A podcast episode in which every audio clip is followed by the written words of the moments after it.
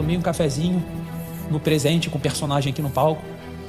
Aí virou passado, né? Quando vira passado, eu vou lá no passado e vou fazer juízos sobre o, a minha vida presente. Pô, o café é gostoso, o café é ruim. Se eu vejo que aquilo é bom, que aquilo é verdadeiro, eu quero jogar aquele passado pro meu futuro. Eu falei, pô, gostoso aquele café que eu provei lá no, no podcast. Pô, vou jogar ele pro roteiro da minha vida. Quando eu for no mercado, eu vou comprar aquele café. Então parece que são três pessoas vivendo, né?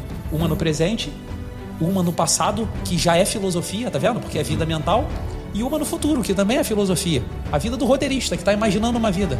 A Terra, a natureza desse cara, um, é a memória humana, que está lá no passado. A natureza do outro é o futuro, que é a Terra da imaginação. Ele está imaginando uma vida. E a natureza desse outro cara, do personagem no mundo, é o cara que vai executar aquilo que ele achou bom e aquilo que ele planejou. Quando a gente consegue unir essas três pessoas, a gente tem a tal da unidade da personalidade, que são essas experiências que eu falei, né?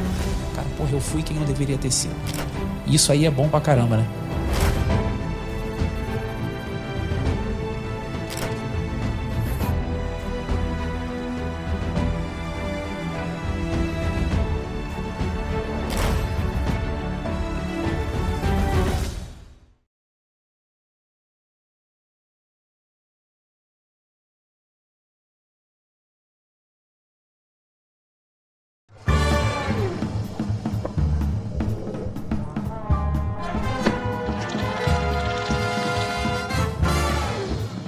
Começa mais um Conversa Paralela, o seu podcast da Brasil Paralelo. Boa noite, Arthur Morrison. Faz uma voz bonita. Voz bonita? Boa noite, Lara Breno. Ah, e sim, já contextualizou o nosso assunto, né, não, Arthurzito?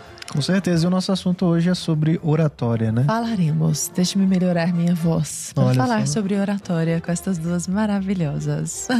Vamos falar hoje com Giovanna Piacentini, que é advogada, especialista em oratória e argumentação jurídica. Bem-vinda, minha querida. Muito obrigada, muito boa noite. Estou imensamente honrada com esse convite.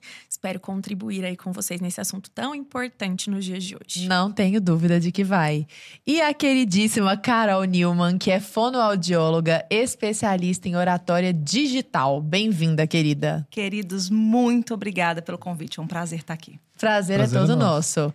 Eu adoro esse assunto. Sou suspeita. Nós adoramos, querendo ou não, porque comunicação é a nossa praia aqui, né? O nosso cotidiano. E eu acho que nós podemos começar para já partirmos da mesma página com algumas definições, trabalhar aí com alguns conceitos mais propriamente. O que é que eu posso chamar de oratória, Gi? Que oratória? Do que, que nós vamos falar hoje? Oratória é um conjunto de ferramentas e técnicas por meio das quais uma pessoa consegue, falando, seja para uma pessoa ou para várias pessoas, atingir o objetivo da comunicação. E esse objetivo ele é pré-definido. Então você pode falar em público utilizando técnicas de oratória para vender, para emocionar, para persuadir. Tudo vai depender daquele objetivo que você se propôs. Então você precisa fazer com que as pessoas te entendam, te ouçam, né? Capta, captem a atenção. Você precisa captar a atenção das pessoas, você precisa convencê-las, emocioná-las e conseguir atingir este objetivo, que é o objetivo que você definiu antes da fala. Hum, isso existe alguma diferença que a gente poderia apontar aí entre oratória e retórica? A retórica é a construção dos argumentos. Então, oratória não é só a voz. Não é Oratória só falar em público. Não, não é só falar em público. Um exemplo para a gente classificar isso muito bem. As pessoas têm o hábito de acreditar que se a pessoa ela sobe num palco e ela fala para um microfone, não gaguejou, não tremeu, não saiu correndo, né, Carol? Já fala bem em público. Isso não é verdade. Às vezes todo mundo terminou dormindo, Exatamente. né? Quantos professores nós tivemos na faculdade que falavam por horas, não saíam correndo e a gente não se lembra de absolutamente nada do que foi dito? Não entendemos, não compreendemos, não somos memoráveis. Então, às vezes, as pessoas falam as coisas e elas não são memoráveis. Aquilo não fica na minha memória. Eu não executo algo a partir daquilo. Então, essa pessoa só não tem vergonha de falar em público. O que não significa que ela fale bem em público. Que ela seja uma boa oradora de fato. Então, são Excelente. coisas diferentes. Carol, você acha que a gente tem falado tanto sobre oratória hoje em dia? Por quê? Oratória é a habilidade do milênio. Eu acho que depois da pandemia, o boom tecnológico que tivemos, não dá para voltar atrás. Com lives, né? Com. Não é só o digital ali pelo digital, pelas redes sociais. Eu acho que a pandemia também aproximou a tecnologia. Então, empresas tiveram que colocar seus colaboradores fazendo lives e se reunindo pelo Zoom e, e, e falando de frente para uma câmera. Eu acho que é a habilidade do milênio. Uhum. Quem não dominar a oratória. hum, as Vai ficar pra chances- trás. É, eu queria falar estafadado ao fracasso, É. mas é quase isso, né? Eu acho que é, que, é, que é bem isso daí. Quem não dominar a oratória tá fadado ao fracasso. Porque é a boa oratória que é o combustível para você alavancar a sua carreira. Se a gente pensar de 10 anos pra cá, aconteceu um movimento histórico que foi o ingresso da, da massa, ou seja, de um maior número de pessoas nas universidades por conta dos programas de governo. Então, antigamente, nós tínhamos poucos advogados, poucos engenheiros, poucos médicos e, consequentemente, nós tínhamos muita, muito mais pessoas no trabalho braçal. Quando, quando essas pessoas entram para a universidade, a gente passa a formar, por exemplo, de advogados, um Allianz Parque por ano.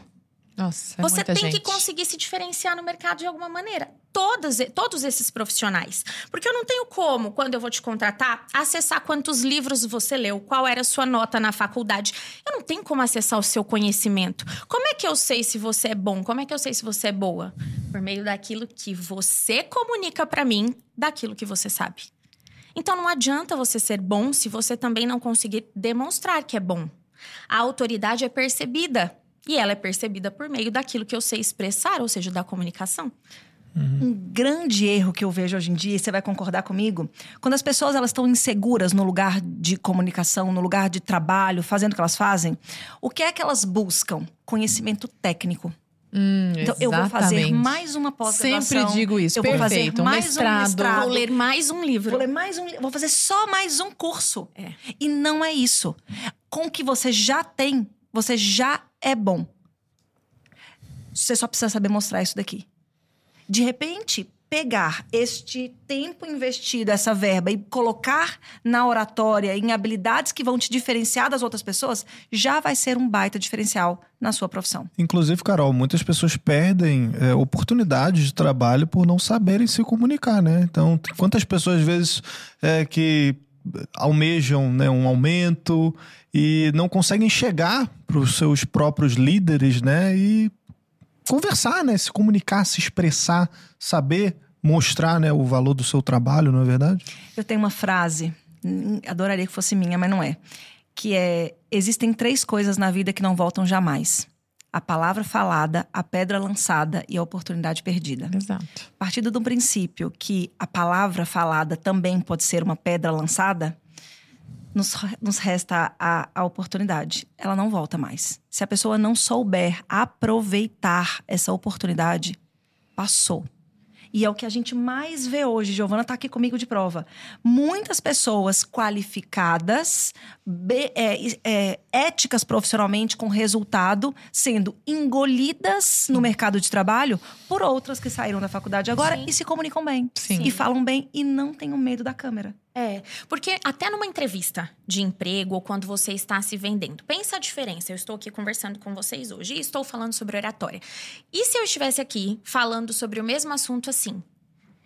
Então, gente, porque a oratória, ela é muito importante. Aí vira a cabeça, Aham. aquela voz de menininha, Gatinha do Shrek. quase querendo voltar pro útero da mãe, então você volta pra posição fetal, né? Os ombros lá na frente, sem postura. Isso aqui muda completamente a percepção que vocês têm da, da minha autoridade, do quanto eu domino. Aí, se eu estou falando assim, e a Carol tá aqui do meu lado, aqui, ó.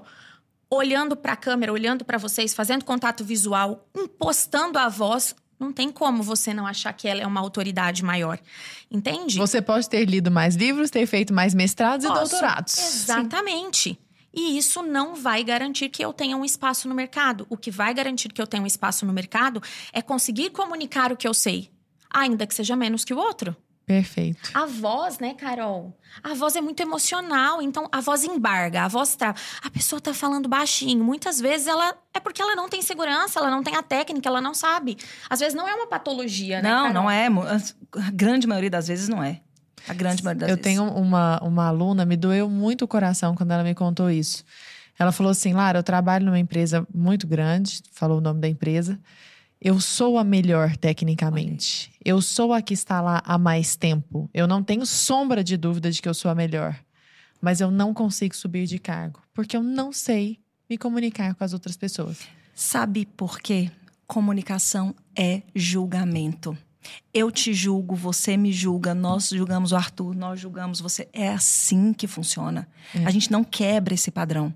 A vida trata melhor quem se apresenta melhor. Vale para roupa e vale para oratória. Sim. Exatamente. E vale para oratória. Exatamente. São os aspectos que chegam aos outros primeiro, né? A ponta de cima do iceberg. E às vezes a gente tá aqui cuidando da parte de baixo do iceberg, deixando de lado aquilo que tá chegando às Tá, pessoas. mas isso é um dom ou é um treino? É possível que, claro, tem pessoas que nasceram com uma característica mais falante, assim, são mais sanguíneos, vamos Ou botar com uma assim, voz né? bonita. Uma voz Sim. elegante, assim, né? Será que isso se treina? Olha, a Carol conhece a minha história, a Lara também. Se fosse dó, não estaria aqui. eu tinha pavor de falar em público. Eu tropecei no fio do, som. Desliguei o hino nacional na frente de mais de 300 pessoas, inclusive o prefeito da cidade, de tão nervosa que eu ficava. Qual cidade? Lá em São José do Rio Preto, onde eu moro. Que alegria que é voltar para São José do Rio Preto e falar: vocês vão ter Agora, que me é, engolir. vocês vão ter que me engolir. então, é, pra mim, sempre foi técnica. Embora eu acreditasse lá atrás que era dom. Eu era a pessoa que fazia a maior parte do trabalho, da faculdade, o trabalho em grupo, pra não ter que apresentá-lo. Esses dias postei uma foto no meu Instagram da minha apresentação do TCC. A arguidora sim, eu, eu falando arguidora sim, o orientador com a mão no pescoço, desesperador. É técnica. E sempre foi, trazendo um pouco da história, Demóstenes, lá na Grécia Antiga, ele era gago. Olha E ele só. queria ser político, ele queria ser respeitado. E aí ele começou, uma vez ele foi fazer uma apresentação, ele foi vaiado, ele voltou para casa, raspou o cabelo, porque antigamente, se você raspasse o cabelo, você não era bem visto pela sociedade. Então ele raspou o cabelo para ele não sair na rua. casa. E ele ficava em casa só treinando oratória. E, claro, né? Graças a Deus nós temos métodos muito melhores hoje, né, Carol? Mas ele colocou- raspar o cabelo. Sempre Mas tem hora que mas dá vontade de dá. raspar o cabelo. Mas ele colocava pedras na boca para que ele conseguisse falar melhor, melhorar a dicção dele. Pensa bem. Pedras na boca. E ele Caramba. corria para melhorar o fôlego. Ele tinha um tique aqui no, no ombro. E aí ele colocou uma espada e ele falava de frente pro espelho. Se ele mexesse isso demais, essa espada fazia um corte. Nossa, métodos brutos, né? Métodos brutos, mas foi a forma que naquela época ele encontrou de desenvolver a oratória dele. E desenvolveu. Ele é, até hoje, considerado um dos maiores oradores da história. Então, é treino, não é dom. Ter facilidade de falar não significa falar bem, é o que nós falamos. Às vezes a pessoa só não tem vergonha. Mas será que eu vou me lembrar do que ela disse? Será que ela consegue emocionar um público?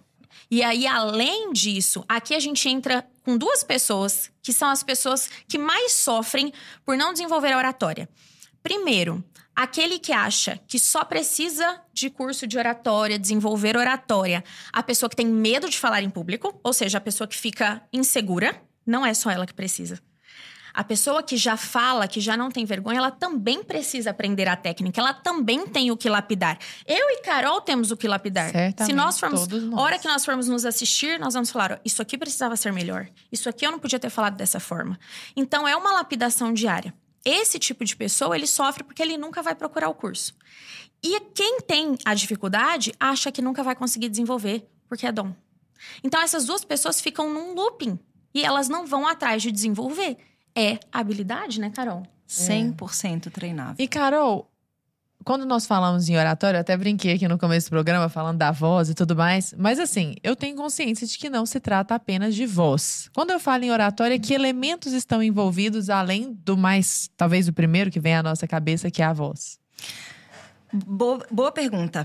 A voz, ela chega antes mesmo, porque a voz, ela é um abraço sonoro. Então, eu tenho a capacidade de deixar memória em você pela minha voz. Sim. Eu tenho, antes de tudo isso, eu faço uma relação da, da comunicação, da oratória, com um presente. Nós queremos entregar para o outro um presente. Eu não posso chegar aqui hoje, na presença ilustre de vocês, e decidir aqui o que eu vou falar. Eu me preparei. Só que para entregar esse presente, eu coloquei todo o meu conteúdo dentro de uma caixa.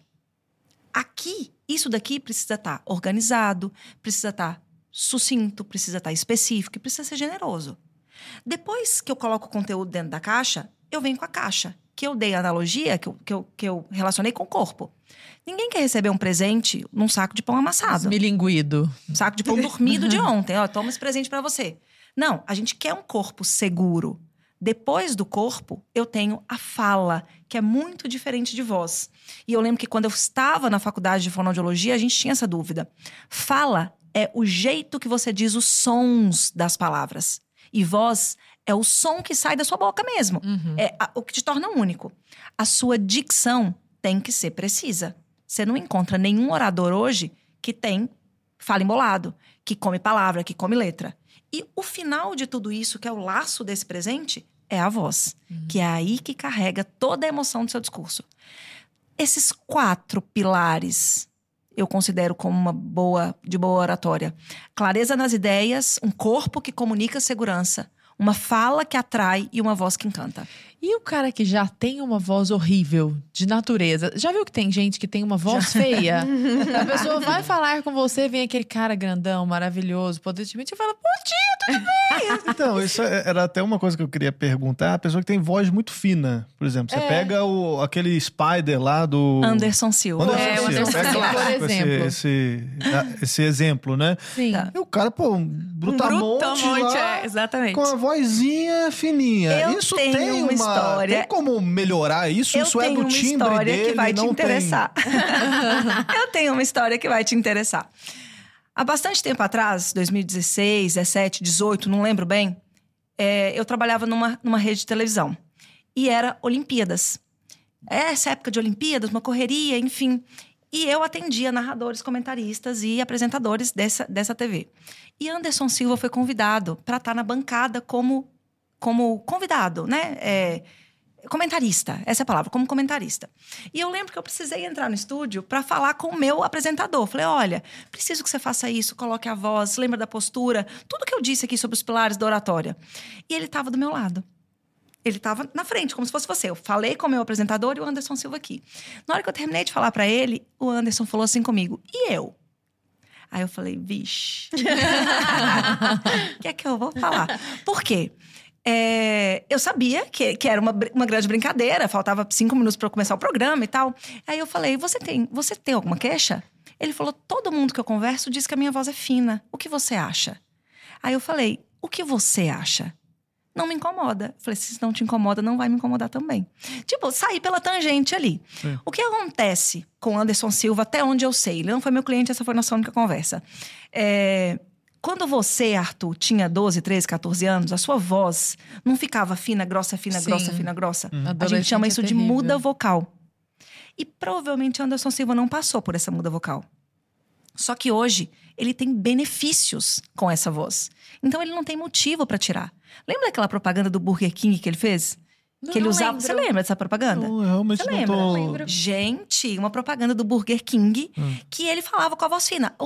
O, o- o ponto central da propaganda era, Era Anderson voz- Silva com a voz fina. Aham. Nossa, é, eu vou mandar pra vocês depois. Mas ele tem benefício com isso. Virou a identidade dele. É, o pessoal realmente lembra Sim. É dele por uma conta disso grande também. Mas é, porque ele é o Anderson Silva. Exatamente. Esse é o né? ponto. Essa é uma grande ambiguidade. No início, você tem que se encaixar para ser ouvido. Depois, quando você é autoridade no assunto, você pode falar do jeito que você quiser. Eu tenho certeza absoluta que falaram muitas vezes com a Shakira: para de cantar que você não tem, não tem vez na música. E hoje ela é o que é. Aham. Então, no início, você precisa saber as regras de oratória. É, é que o grande problema que a gente vê é que as pessoas, elas sempre pegam a exceção e elas acham É. que elas são a exceção. Não, você não é a exceção. Você é a regra. A chance de você ser exceção é mínima. Trabalhe como a regra. As pessoas precisam aprender essas técnicas, elas precisam desenvolver. Vira e mexe, aparece alguém lá pra mim. Ah, mas você fala que tem que se vestir bem, mas fulano de tal veste moletom. Aí eu falo, então, mas ele veste moletom porque ele é o fulano de tal. Ele não é o fulano de tal porque ele veste moletom. Exatamente. Entende? Então eles invertem a ordem, né, Carol?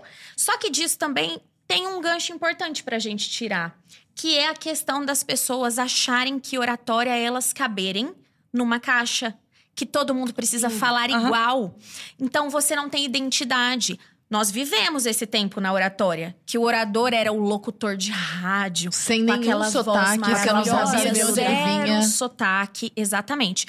Não é isso que é a oratória. Aliás, hoje. hoje em dia, isso muito pelo faz a contrário. pessoa parecer um, Um robô. Exato. Um robô. Então, quando nós trabalhamos oratória, o nosso objetivo é extrair a máxima potência da sua comunicação, do seu jeito de comunicar. Então, você não perde a identidade, senão a gente fica todo mundo igual. Essa identidade é importante, o seu sotaque é importante. Ah, Giovana, mas qual que é o prejuízo disso? O prejuízo é você usar uma frase, de repente, ou usar uma palavra que lá na Bahia significa uma coisa e aqui significa outra. Então, se você vai usar alguma palavra regional, é importante que você diga o significado dela. Olha, lá na minha terra nós chamamos isso de tal coisa. E aí eu simplifico isso e demonstro, exemplifico, na verdade. Mas qual que é o problema, assim, do sotaque? Porque a gente sempre fala disso. Não, o problema do na sotaque é TV tem aquela coisa que, ah, você tem que ter o sotaque de São Paulo. Não, Porque São então- Paulo não tem sotaque. Não, Eu acho. Falou que São Paulo não tem sotaque. Não, mas é o se que você fala. é, é daqui e acha que não tem sotaque, Não, pelo amor de Deus, né? enganaram você. Enganaram você. Tem Por sim. quê? O sotaque não tá na boca de quem fala. O sotaque tá no ouvido de quem Aí, ouve. Quem fala é paulista, que não tem sotaque. Aí, tá vendo seus paulistas aí, ó? Estão tudo cheio de sotaque, seus mano aí. É tudo mano. E tem gente que tem muita facilidade de pegar É, sotaque, tem. né? Eu ficava 15 dias em Goiânia, meu pai falava: você já tá falando cantado, viu? E eu já A gente falando canta cantado. mesmo. É, então é muito de realmente respeitar a identidade. Não é todo mundo quadradinho no mesmo lugar, da Na mesma, ca- forma. No mesmo, mesmo quadrado, né? Não, muito pelo contrário. É realmente potencializar características que você já tem. Aquilo que é muito bom em você, vamos potencializar. Aquilo que precisa ajustar, vamos ajustar. Pra lapidar essa comunicação. Perfeito. Ah, Com relação à questão do sotaque ainda, especificamente, eu digo isso porque quando eu comecei a falar na internet, as pessoas falavam muito pra mim. Você é de Goiânia? Você é de Minas? Você é de Goiânia? gosta Você do é de seu Minas? sotaque fofo. É, de falando Goiânia. piqui. Muita gente gosta piqui, exatamente. Tomate, né? Não, Tem quem essas não coisas. gosta é errado. É só, de mas casa, assim, você não gosta, você tá não, no eu chat já aí falando. recebi- Ai, não gosto do sotaque da Você tá errado. Eu já, De não, máximo eu já recebi detração, hate por causa de sotaque. Nossa. E assim, de pessoa que caiu lá de paraquedas. Tipo, ah, se você é professora de português, então pelo menos aprende a falar. Sabe assim? Mas o que é que eu percebi quando eu comecei a dar atenção para essa questão do sotaque? Uma coisa é o goiano que fala como eu. Eu sei que eu tenho sotaque. Outra coisa é o goiano que fala com um sotaque muito mais carregado que o meu. Sim. Por exemplo, porque aí nós chegamos lá e aí fulano diz pra mim que parece que a pessoa tá contando uma piada o tempo inteiro, entendeu? E às Aham. vezes não é. Eu não digo isso só do sotaque goiano, estou falando de todos os sotaques. Sim. Eu sei que não existe uma régua pra isso, eu não quero colocar vocês nessa, nessa batata quente, eu só quero saber a opinião de vocês. Um pouco de sotaque me parece algo bacana, inclusive, assim, pra quem tem. Faz De parte da identidade Mas da eu- pessoa. eu tenho critérios para trabalhar com resto sotaque. pode Ah, eu tenho critérios. É, eu tenho quatro critérios. Primeiro, quando é que você deve trabalhar o seu sotaque pensando em reduzir, não é eliminar. Porque quando a gente elimina sotaque, a gente está mexendo na identidade da Sim, pessoa. exato. Exatamente. Perfeito. É, identidade. Quando é que você deve fazer isso? Quando as pessoas não entendem o que você fala. Isso. Então, ponto. Ok. Pra ter mais tem um clareza. problema. Sim. Segundo, quando você está em desvantagem profissional. O que, que significa isso? Eu, muito mineira, me mudei para Nova York e as pessoas lá não acreditam no que eu falo e eu estou em desvantagem profissional. Por causa do meu sotaque, por causa do meu sotaque latino, por causa do meu sotaque do inglês, por exemplo. Preciso resolver. Terceiro, se você trabalha na televisão, gente, seu chefe mandou. Se você é jornalista e vai falar sobre o trânsito da Paulista, você não pode ter um chiado de carioca. Você, precisa ter, você precisa ter autoridade sobre o que você fala. Senti um pouco Porque senão fica, é, fica incoerente. Ele é carioca. Fica É, incoerente. carioca. E um último critério que me apareceu recentemente. Eu estou muito inserida no mercado digital. Então, é, hoje em dia eu atendo grandes experts e especialistas que vendem para o Brasil inteiro. Esse é um quarto critério. Se as vendas estão concentradas em alguma região do país. Isso é muito cruel até, inclusive. Uhum. Eu tenho o caso de uma médica nordestina, e nem quero entrar aqui nessa, nessa seara, que não vende para Sul e Sudeste. Ela não vende para Sul e Sudeste. Pelo sotaque. E a gente acredita que seja pelo sotaque. Olha, De repente um preconceito Então, ali. então, sim. isso é desvantagem profissional, mas eu tenho numericamente, pela plataforma de vendas, que ela não vende. Então, o que é que tem ali? Se a gente reduzir, É. será que ela vai começar a vender? Ou a pessoa enfrenta a bronca. Exatamente. Ah, então, o problema é seu que não quer comprar. Ou ela sucumbe àquilo. É. Mas partindo caso- do princípio que a responsabilidade da, da comunicação sempre é nossa, nossa. É. acho que você tá E sendo existe algum caso oposto, assim? Imagino, sei lá, o cara é ator, então ele vai interpretar um Sim. personagem e aí ele tem que Sim. adquirir aquele sotaque. Sim. Como é que Durante pra muito tempo, é, aqui em São Paulo mesmo, eu trabalhava com os atores da Malhação. Malhação, historicamente, era no Rio de Janeiro. Então, os atores de São Paulo, selecionados, tinham que passar comigo Aham. pra pegar o chiadinho carioca e ir pra lá. Ai, mas eu não acredito nisso. Todo mundo que interpreta goiano ofende os goianos. Nunca fica um sotaque bom, porque fica, claramente, olha, essa pessoa está fingindo que É, tem esse é. sotaque. Ela não O tem. que imita baiano, o carioca. mineiro. né? E é importante pensar no público também. Uhum. Porque, por exemplo, qual é o objetivo de uma pessoa que fala como o sotaque que você disse anteriormente? Se ele é de fato um comediante e se ele quer ser identificado dessa forma, isso pra ele é extremamente positivo. Sim. Ah, sim. Entende? Então, quem é o público? Com quem você fala e com que esse público conecta? A sua comunicação tem que ser direcionada para esse público. É o que a Carol disse. Você é sempre responsável pela comunicação, porque é você quem leva a comunicação. Então, pensa comigo o seguinte: as pessoas que estão nos assistindo hoje, eu sou responsável por elas entenderem o que eu estou dizendo, porque eu tive tempo de estudar este público. Entende? Eu sei quem assiste. Eu consigo ter ideia, eu sei, por exemplo, qual é a capacidade cultu qual é o, o entendimento cultural, a capacidade intelectual. Então, isso tudo é ajustado. É diferente se a gente for falar de oratória para uma criança de 7 anos Sim. e for falar de oratória na Brasil Paralelo, entende? Então, eu é que tenho que saber fazer esse A jogo, essa modulação. dança, essa E faz parte modulação. do próprio trabalho da pessoa. né? Você pegou um humorista, por exemplo, né? Aí o cara vem da Exatamente. quebrada, ele já, já carrega também aquele sotaque Sim. da quebrada, porque ele se identifica com aquela origem dele e o público também se identifica com isso. Então faz parte da construção do personagem dele. também. Exatamente. Exatamente. Agora, só pra gente fechar aquele assunto, porque eu penso que interessa muito a quem esteja ouvindo. A voz tem conserto ou não tem, no fim das contas? eu tô pensando. Anderson Silva, longe. vo- voltemos. Voltemos ao Anderson Silva. Sim, tem. Tem. Tem conserto, sim. É, existem exercícios vocais. Eu, eu acho que cê- o Arthur perguntou quem tem voz muito aguda. Voz muito aguda descredibiliza a pessoa. Uma voz de gralha, assim, sabe? Existem muitos Voz nomes. Muito- é, voz chata. A Voz baixinha chata é muito também, chata. aquela Baixinha. infantil, Existem né? Exercícios. Ainda, joga uns diminutivos no meio, aí acabou. Exato. Existem exercícios, dá pra mudar. Não vou te deixar com a voz da Ivete Sangalo, nem te deixar com a voz do William Bonner. Mas a gente consegue melhorar o que está aí. Pô, eu queria ter a voz do. Fábio Gurgel. que- eu não vou ter. Pô, Nossa, o Fábio Gurgel um tava né? caladinho. De repente ele. É um grande prazer estar aqui. Nossa senhora, rapaz, que vozeirão. abração, né? chama atenção, né? Mas, Mas então, dá. há Sim, conserto. sim, sim. O contrário também, mulheres que têm voz muito muito forte, de repente, que ocupa muito espaço. Também. Sim, sim. Dá pra dar uma suavizada. Dá a voz. A, Giovana tá aqui e vai concordar comigo. Voz é o som que sai da sua boca, sim. Mas você consegue moldar, modular, sabe? Aveludar essa voz. Uhum. Não é só o som que sai de qualquer jeito. Cê- se você projeta no lugar certo, você tem uma voz. Nós temos vários tipos de vozes. Uhum. É a voz que você fala com a Maria também, é uma, que você É. fala comigo Com é certeza. outra. Com o cachorro é outra, Aham. né? Com o marido é Exatamente. outra. Então a gente vai trocando. É. Quando você tá inseguro e você não tem muita noção do espaço, uma voz. é outra. Exatamente. Então, por exemplo, a voz que eu falo aqui hoje não é a voz que eu converso com você. Não. Entende? Eu tenho uma outra voz, muito mais muito mais leve. Aqui não, aqui eu tô impostando essa voz. Eu realmente tô colocando ela para ela transparecer, para ela transmitir essa autoridade. E tem muito da emoção. Como é que eu falo no telefone com uma pessoa e eu sei se essa pessoa tá triste? Ah, eu tô vendo que parece que você não tô vendo pela sua voz que você não tá muito bem. É. Como é que eu tenho essa informação? Porque a voz muda de acordo com a, A voz diz emoção, né? muito, né? Sim. Exatamente. Você estava comentando, Carol, a respeito da dicção, né? E eu me lembrei, por exemplo, do meu pai, ele sempre foi muito fã de Frank Sinatra, né? Hum. E aí, naquela época, não tinha internet, não tinha como você pegar as letras das músicas e tal.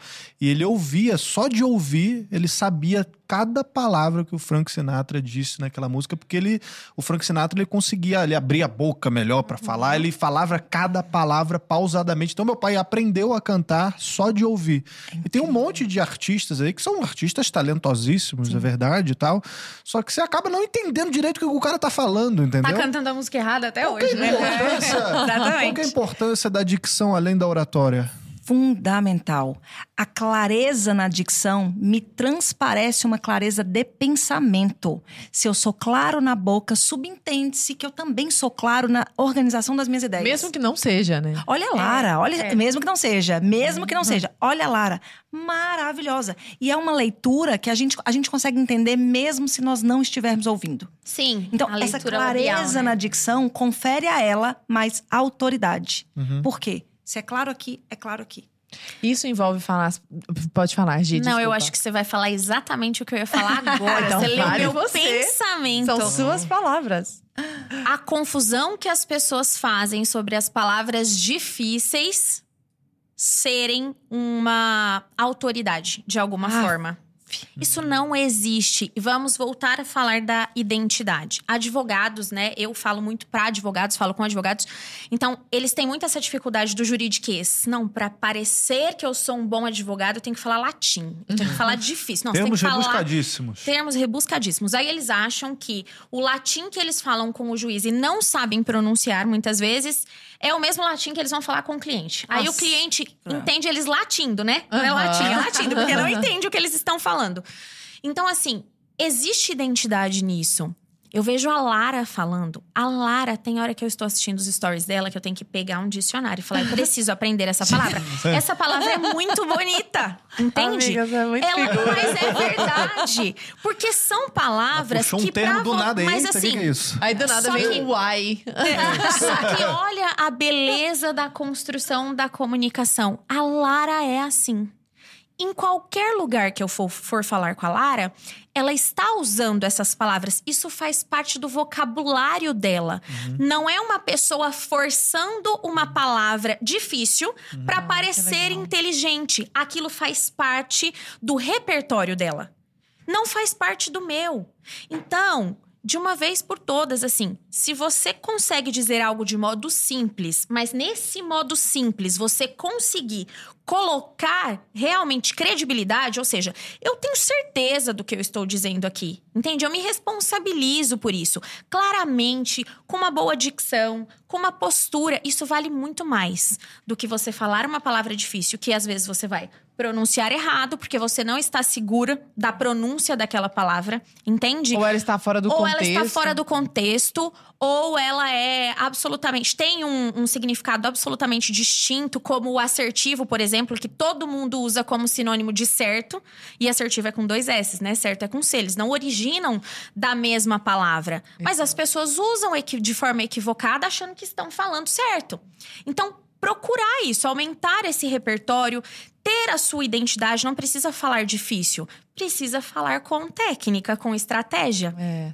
Uma, uma pequena observação sobre isso, às vezes as pessoas perguntam assim, ó, como eu amplio o meu vocabulário?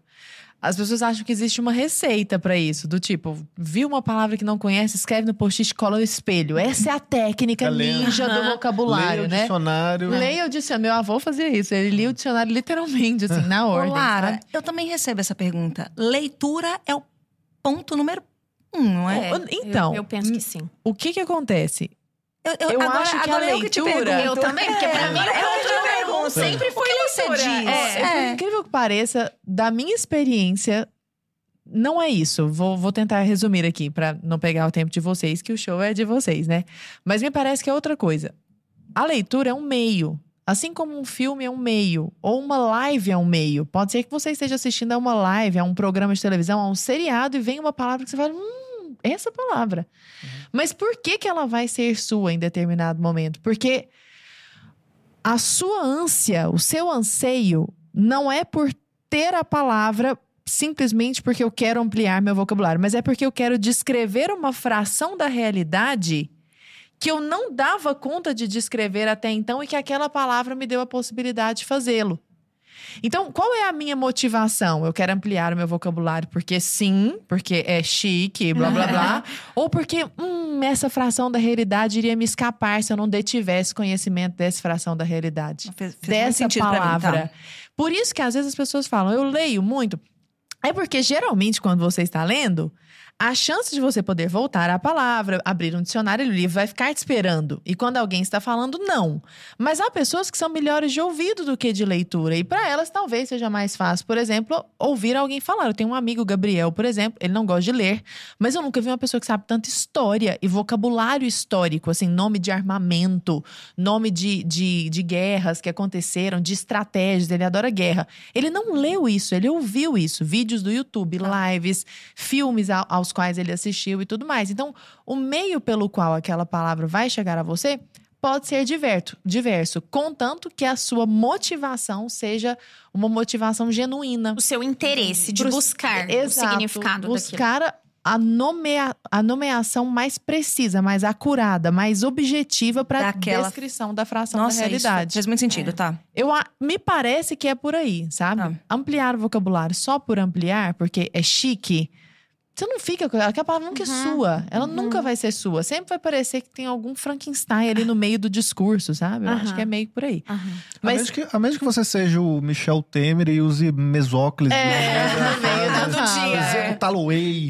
E é natural pra ele. É né? natural, É exatamente. É Então, natural. agora pega uma outra pessoa e coloca isso. Pessoa- Exato. Da onde você saiu? É, querido, da fala direito, é né? Não tem jeito. Mas é realmente identidade. Agora, com relação à leitura, também penso que a leitura ajude muito na construção dos argumentos. Ah, inevitavelmente. Porque aí nós estamos muito habituados a assistir várias séries ao mesmo tempo, né? Então eu assisto uma, eu não confundo com a outra, mas nós não estamos habituados a ler mais de um livro ao mesmo tempo. É verdade. E aí a gente lê um, quer terminar aquele. Eu gosto muito do exercício de ler dois livros ao mesmo tempo. Então, na segunda eu leio o livro A, na terça o B, na quarta eu levo- leio o A novamente, para forçar o meu cérebro a buscar na minha memória aquilo que eu li dois dias antes.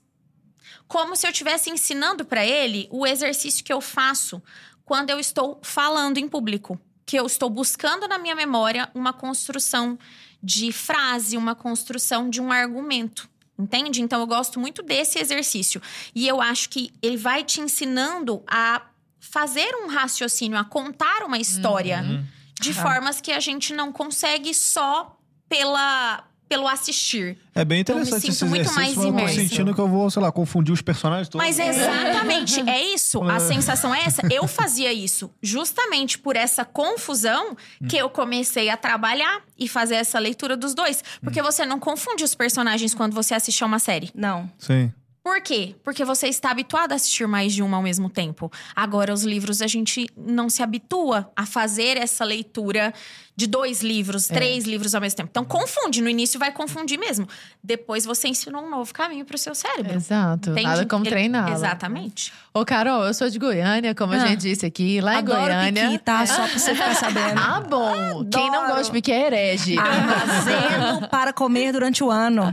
Tá Que beleza. E você de Minas, você. Ah, e você é do interior de São Paulo, vocês todos Não, eu sou de Mato dá Grosso do. Sul. Ah, Ah, pronto. Eu Você sou é de Mato Grosso do Sul, eu sou de Aparecida do Tabuado, terra dos 60 dias apaixonados. Olha, a gente vive quase que Sem junto, saber. Falamos sempre, É, eu não sabia. É porque eu já moro em São Paulo tem 12 anos, né? Ah, tá Mas explicado. eu Na minha sou cabeça já nascida e era. criada no Mato Grosso do Sul. sabem que eu, eu carioca, não sei. Ah, também, mas acho que menos do que nós. A gente tende a comer pedaços das palavras. Em Sim. Goiânia, demais. Acho que o carioca talvez um pouco menos. Eu não sei que raio, a gente larga a palavra no, no- meio. Uhum. Isso prejudica a percepção do outro a respeito da de Tá mó alguma frio. coisa? o quê? Tá mó frio. É frio. Em vez de frio. Ah, Mas é- penso que acontece muito com as palavras de ação, né? Eu vou dançar, é, eu vou cantar, É. eu vou correr. É, e aí a gente. né? Aí vocês não, correr, sempre né? Vocês vão pro correr. É. Nós vamos pro correr mesmo. Nós É. vamos correr, dançar, cantar. Exato. As palavras de ação a gente esquece o S, né? A internet gente vai cortando isso. isso. Muito. No digital. Interfere, interfere na qualidade da mensagem, na percepção do outro, interfere na qualidade do que você entrega. se você não tá entregando nem as palavras completas na sua boca, sabe? Quem dirá dentro do curso online que você vende? Eu não acho que tem que tirar também, não, sabe? Uhum. Mas eu acho que tem hora pra fazer. Eu acho que nos ambientes profissionais você tem que cuidar mais da imagem que você passa. Uhum. Você tem que cuidar do, do que fa- do que você fala, da forma que você fala. Falar mais devagar. Qu- Quais são as saídas pra isso? Falar mais devagar, obviamente. Eu acho que é a grande dor do mercado. Vou levantar uma polêmica, você vai adorar. É, a- as pessoas, elas estão aceleradas. Eu É sou. videozinho de TikTok, que é Eu 15 sou segundinho, passa. Então tem que falar Contra- rápido porque vai acabar. É. Eu sou contra assistir conteúdo em 2x.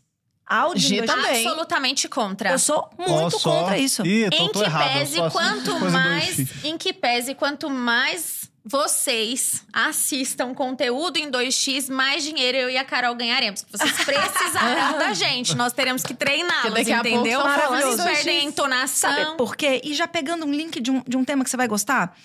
É, quando a gente ouve um áudio, aquele áudio do WhatsApp 2x para acelerar, a gente está cortando a possibilidade de entender o real a real emoção que a pessoa passou. Então a gente não consegue ver pausa, a gente não consegue sentir modulação, a gente não consegue sentir se naquela hora que a pessoa disse, eu vou atrasar. Se é atrasar mesmo, se é só atrasar, entende? É, ou se ela Eu hesitou. gosto muito de você. Esse muito aí tem uma entonação diferente. Nós estamos perdendo essas habilidades refinadas da comunicação, que é exatamente onde a comunicação entrega a emoção para o outro. Uhum. Eu sou muito contra. Falar devagar e ouvir no tempo da fala é fundamental para a geração que está vindo. Porque eu não me preocupo tanto comigo, porque eu não ouço.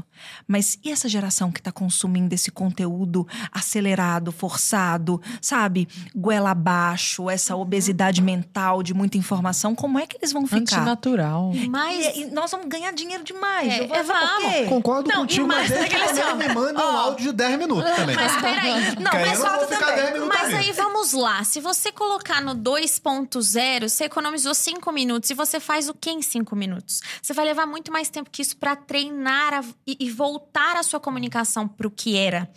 Entende? Você perde o que é mais importante na comunicação, na minha opinião. Carol, vê se você concorda Ah, comigo. Deixa eu ver. Aquilo que não é dito. Ah, certamente. Maravilhoso. Entende? Aham. A comunicação não é só as, não são só as palavras que eu escolhi. E aquilo que não foi dito? Aquilo que não foi dito é numa pausa. Aquilo que não foi dito é na entonação. E eu perdi, porque eu acelerei. Aí, duas coisas acontecem aqui. Na verdade, dois cenários. O primeiro cenário com relação a esse acelerado. A nossa comunicação primária, ela é por reprodução e espelhamento. As crianças aprendem a falar nos ouvindo falar. Uhum. Então, se você fica o tempo todo no seu contexto, no seu dia a dia, a maior parte do seu tempo você está consumindo conteúdo por áudio ou vídeo na velocidade 2.0, a tendência é que você reproduza isso. Você vai perder a sua capacidade de fazer entonação, você vai perder a sua Nossa, capacidade de falar pausadamente, porque você vai falar correndo. Faça o experimento.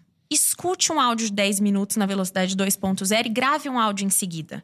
Você vai perceber, você fala correndo. E aí você tem muito mais risco de tropeçar nas palavras, da dicção sair ruim. Então, tudo isso aqui faz com que você tenha um problema de comunicação. Uhum. Você escuta, por exemplo, músicas no 2.0? Não? Ah, Giovana, que absurdo. Assiste a filmes no 2.0? Não, que absurdo. Por quê? Porque você não quer perder a história, a emoção. É. Mas tudo bem você deixar de lado a emoção daquela fala. É como ir a um restaurante de chefe, da melhor culinária, com o melhor azeite, entende? E ele falar assim: mas isso aqui você tem que comer em três minutos. E aí você tem que engolir a comida.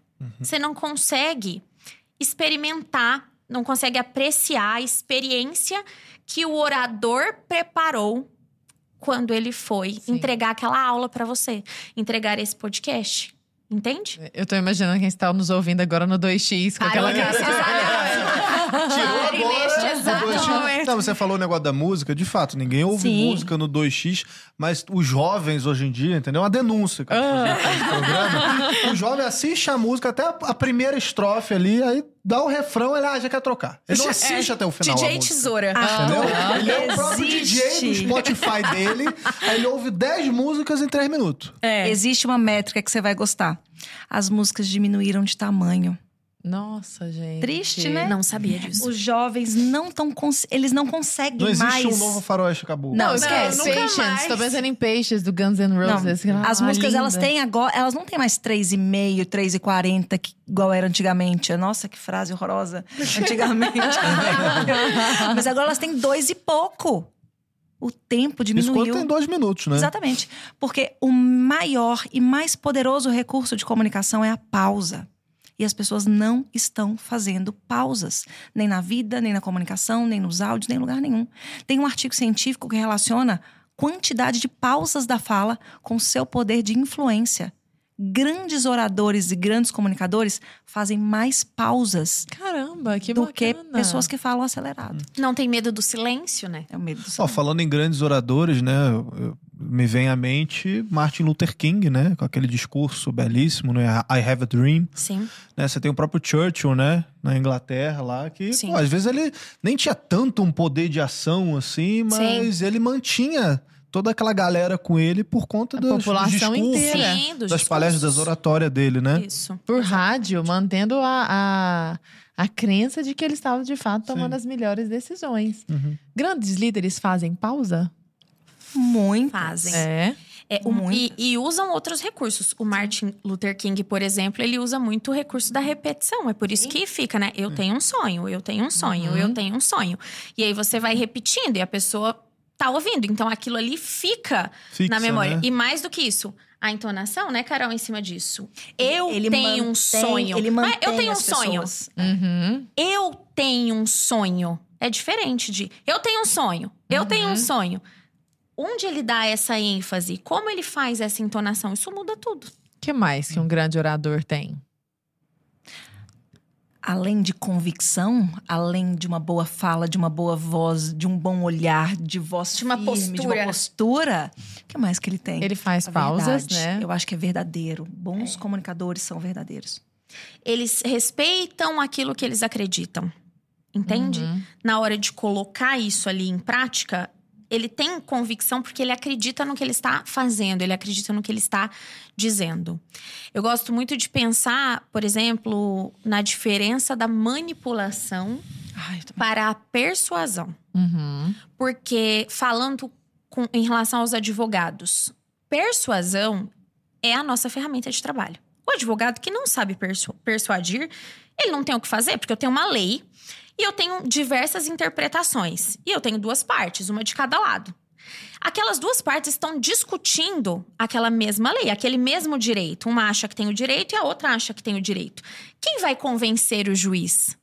Quem conduzir o juiz a um pensamento e de uma forma que faça com que ele, que ele chegue a uma determinada decisão. Então, é a interpretação daquilo, é a persuasão. É o caminho, né? É o caminho. Só que na persuasão, eu não mudo os fatos. Eu mudo a argumentação, a forma de construir os fatos. Agora, quando eu quero fazer algo e eu faço aquilo em benefício da pessoa, Uhum. quando eu estou manipulando, eu faço aquilo em meu benefício e não em benefício da pessoa. E mais do que isso, eu altero os fatos ou as palavras, que a grande mídia faz isso muito bem, quando elas Uhum. colocam aqueles títulos nas matérias que quando você clica e abre não tem nada a ver com o que estava ali naquela chamada, né, naquela manchete.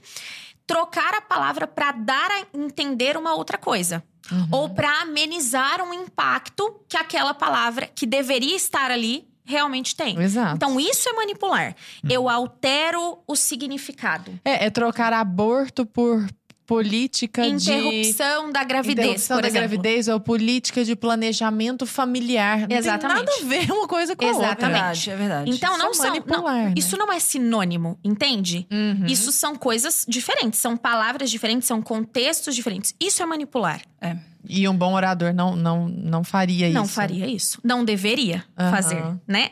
Um, um bom orador que carregue um bom ethos, Ah, digamos sim. assim. Ethos é um dos pilares da persuasão de Aristóteles. Sim. É o caráter do orador. É. É, são os valores dele. Então, um orador de caráter não deveria fazer isso. É.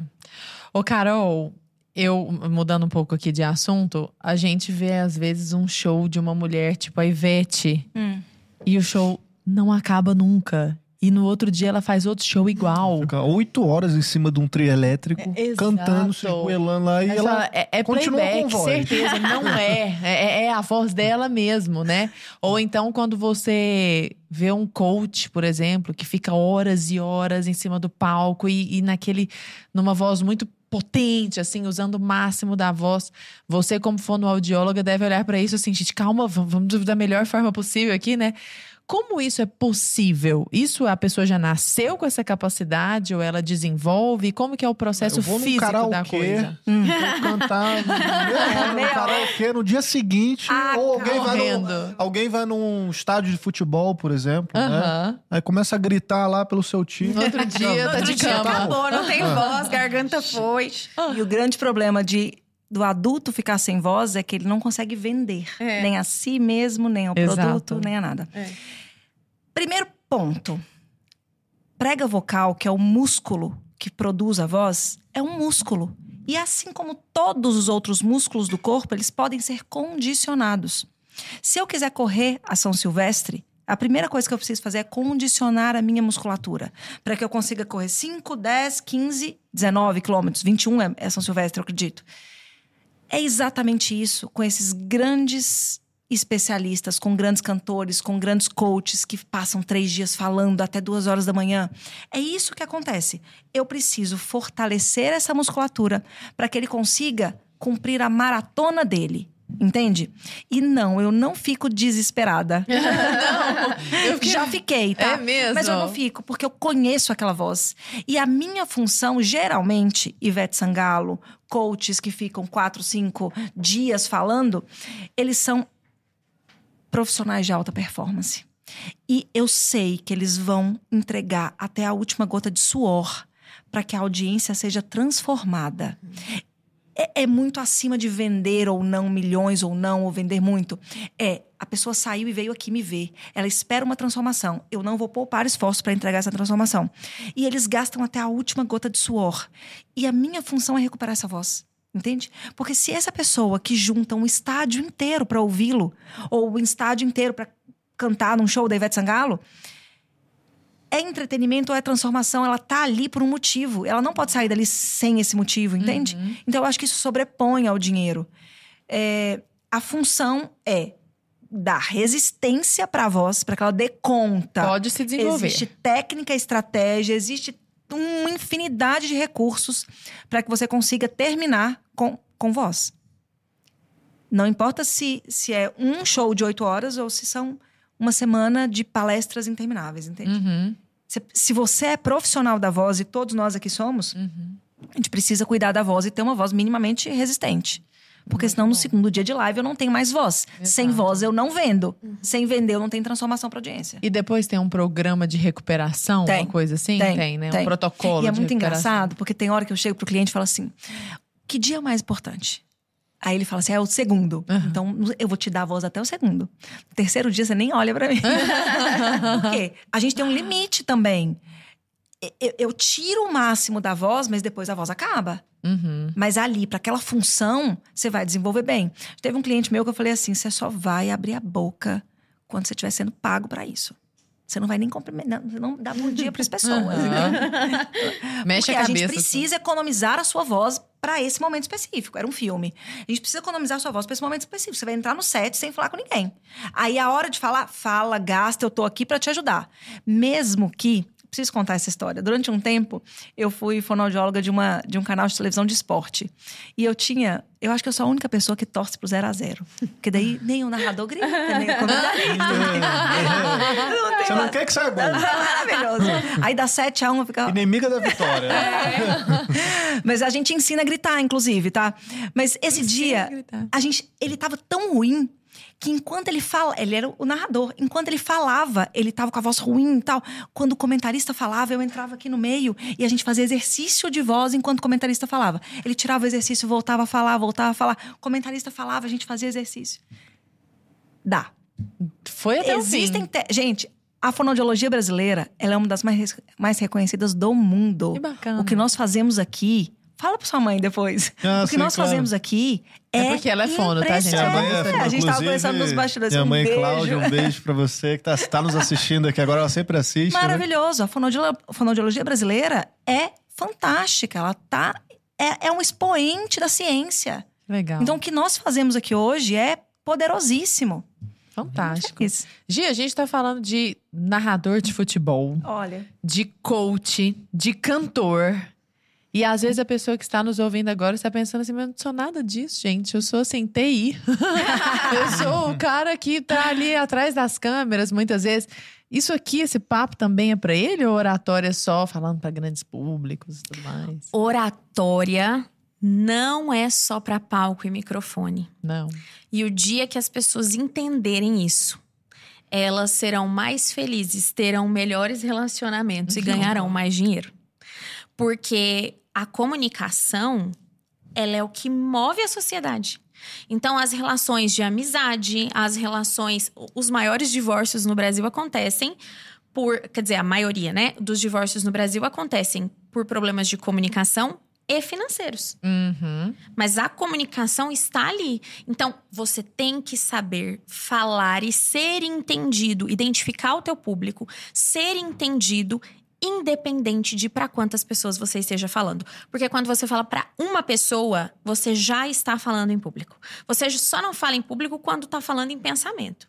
Mas até naquela discussão, por exemplo, ah, um deixou a toalha em cima da cama, tira, mas não foi isso que você falou. Ah, mas não foi isso que eu quis dizer. Se você tá o tempo todo tendo que Usando repetir para as pessoas, não foi isso que eu quis dizer, você está comunicando mal. Uhum. Você está comunicando Você falou errado. do lance financeiro, a comunicação também impacta no financeiro. né? Totalmente. Nossa. Porque se você não se comunica bem, ah, eu sou um TI, mas você precisa vender seu serviço para alguém, né?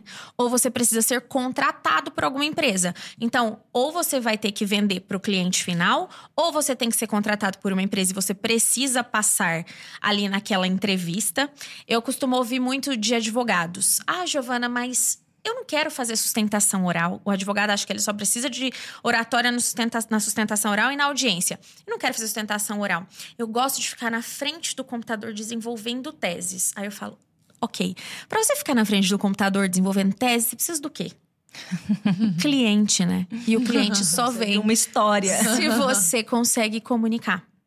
Então a comunicação é o tempo todo, é para qualquer público. Outra coisa que as pessoas falam: "Ah, fulano, quando ele me essa é ótima, né? Você já deve ter ouvido também. é, quando fulano me conhece, acha que eu sou muito metida. Ah, sim. Aí depois ao longo do tempo percebe que não. Então você está comunicando algo errado na primeira impressão. E na maioria das vezes você não vai ter uma segunda chance de causar uma boa primeira impressão. Então, se todo mundo fala que quando te conhece você parece metido, ou se quando te conhece você parece inseguro Ou grosso. ou grosso, é porque tem elementos disso na sua comunicação e isso precisa mudar com urgência. Porque se você não é isso, por que, que as pessoas estão vendo isso em você? Sim, Tem fato. algo aí na sua postura, na sua voz, no seu tom de voz, nas palavras que você escolhe, nos seus gestos, às vezes muito agressivos mesmo. Uhum. Isso tudo. é- E aí volta para aquela história: quem é o seu público? Para quem você fala? Porque nos momentos que eu quero emocionar, eu vou fazer mais pausas, eu vou falar mais devagar, eu vou aveludar a voz. No momento que eu quero cobrar mi- da minha equipe, do meu líder, uma, uma prestação de serviço ali da forma como deve ser, eu tenho que Exatamente. impostar essa voz, eu tenho que ser incisiva. Falar um pouco mais rápido mais também. rápido. Aquilo que eu não quero que você preste atenção, eu coloco menos ênfase. Aquilo que eu quero que você preste mais atenção, coloco mais ênfase. Então, isso tudo é no dia a dia. Tem uma frase que eu gosto muito. Essa é minha, Carol, posso falar? aquela, aquela não era minha. Que é assim, ó. É, você vai passar a maior parte da sua vida fora dos palcos. E é como você se comunica fora dos palcos que um dia te levarão pra cima dele. Se você não for boa no um a um, ninguém vai te chamar pro palco. Entende? O que, que adianta ficar se preparando Exatamente. eternamente? Exatamente. Então, prepara agora. Não espera chegar essa oportunidade. É a sua comunicação de agora que vai te cavar essa oportunidade, vai fazer com que você crie essa A oportunidade. gente entrevistou, inclusive, o Leandro Aguiar, né? Lá. Ai, maravilhoso. E ele é, é um demais. cara que sempre foi o cara dos bastidores e hoje ele tá nos palcos, né? E ele sentia, ele comentou aqui, né, que sentia um medo muito grande de ir pra frente das câmeras, de falar e tal. Só que ele sentiu também um chamado, Uhum. né? Só que ele era um cara que já sabia se comunicar nos bastidores. Então, pra ele também é natural isso, né? De você agora você tá na frente dos palcos, mas se ele- imagina se ele não soubesse É. falar Ele direito, jamais né? teria chegado lá. É. Eu tenho uma teoria que não existe bastidor. Não existe bastidor. O Aguiar tem essa mesma teoria. Ele fala que ninguém Nem- nasceu para os bastidores, porque não nem existem. existe.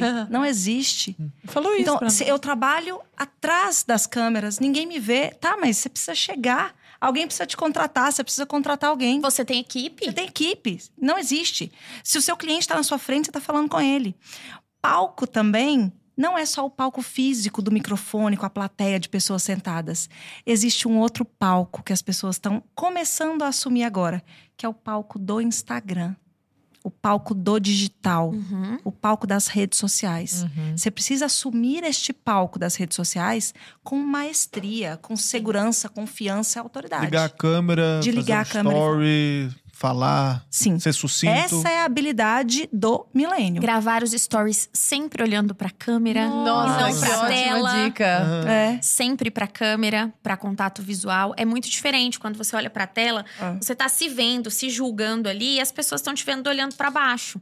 Então é como se você tivesse só focado em É. Isso você. é uma baita dica, né? E as É. pessoas não prestam atenção muito Não. nisso. Quais dicas a gente pode dar pro pessoal de casa, né? É, dicas de oratória, dicas de dicção, de exercícios vocais que a gente possa fazer em casa, assim, que já melhore, é, nem que seja um porcentozinho ali da. Boa. Começa comigo? Por favor. Maravilhoso. Existe uma orientação dentro da fonoaudiologia que, para mim, ela é a orientação de ouro, que é abra mais a boca para falar. Nossa, isso não precisa bom isso. abrir exageradamente, porque senão fica esquisito. Quando você abre mais a boca para falar, você valoriza as vogais, que é na vogal que tem o ouro. Porque quando a gente vai fazer modulações e ênfases, a gente não modula o som do B do bola. A gente modula o bola. Aham. A vogal ela é importante. Quando você abre mais a boca para falar, a sua voz fica mais projetada. Quando você abre mais a boca para falar e valoriza a vogal, a velocidade da sua fala diminui. Você só tem benefício com isso. Você vai ter uma dicção precisa, uma fala mais pausada, uma voz mais projetada, valorizando as vogais. Isso eu vou levar, inclusive, pra mim, que eu acho que eu, eu preciso abrir mais a boca Abrir pra falar. mais a Deixa boca de ter preguiça de abrir a boca. Não precisa ser exagerado assim, mas Me é um deixa. bom treino. tá? É E a credibilidade, Mas você sabe que é um bom né? treino isso?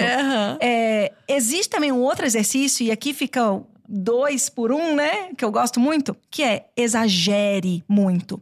E esse exagero da sua dicção como um aquecimento vocal, ele pode ser de uma contagem de 50 a 1. Então você pode fazer 50, 49, 48, 47. Vai soltando, Você né? vai A soltar cara. a musculatura. Quando chegar no 1, aí você entra no seu, na sua fala profissional. Aí você vem pro palco, você assume o seu poder de fala. E quanto mais importante for a sua fala, mais você precisa treinar e se dedicar para aquilo ali. Não, não dá para ir acreditando no improviso, deixar para pensar o que vai falar na hora. Ótimo. Então, abre mais a boca e faça um roteiro. Penso que, inclusive, a autoridade esteja muito ligada a isso, né, Carol? Porque quando você está inseguro, a sua tendência é de fechar, a, boca. Fecha a boca. Então a Uhum. dicção vai pro ralo. Quanto mais você abre a boca, melhor você articula as palavras e aí a credibilidade tá ali, né? É a pura verdade. Sua vez da dica. Bom, penso que é muito importante e desconfortável que a gente se assista. Porque a lapidação, ela mora justamente em identificar quais são os erros. Então, quando eu trabalho, por exemplo, mentoria e tudo, a primeira coisa que eu faço é o mentorado o aluno se assistir. Tem vícios que você comete e não sabe. O vício não é só o é, né, tá, que as pessoas estão habituadas.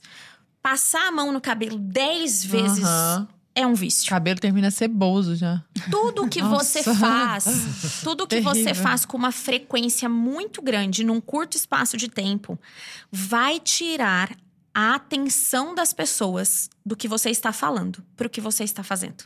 Ela vai se perder. Então, não importa o que é que você repita, qualquer coisa.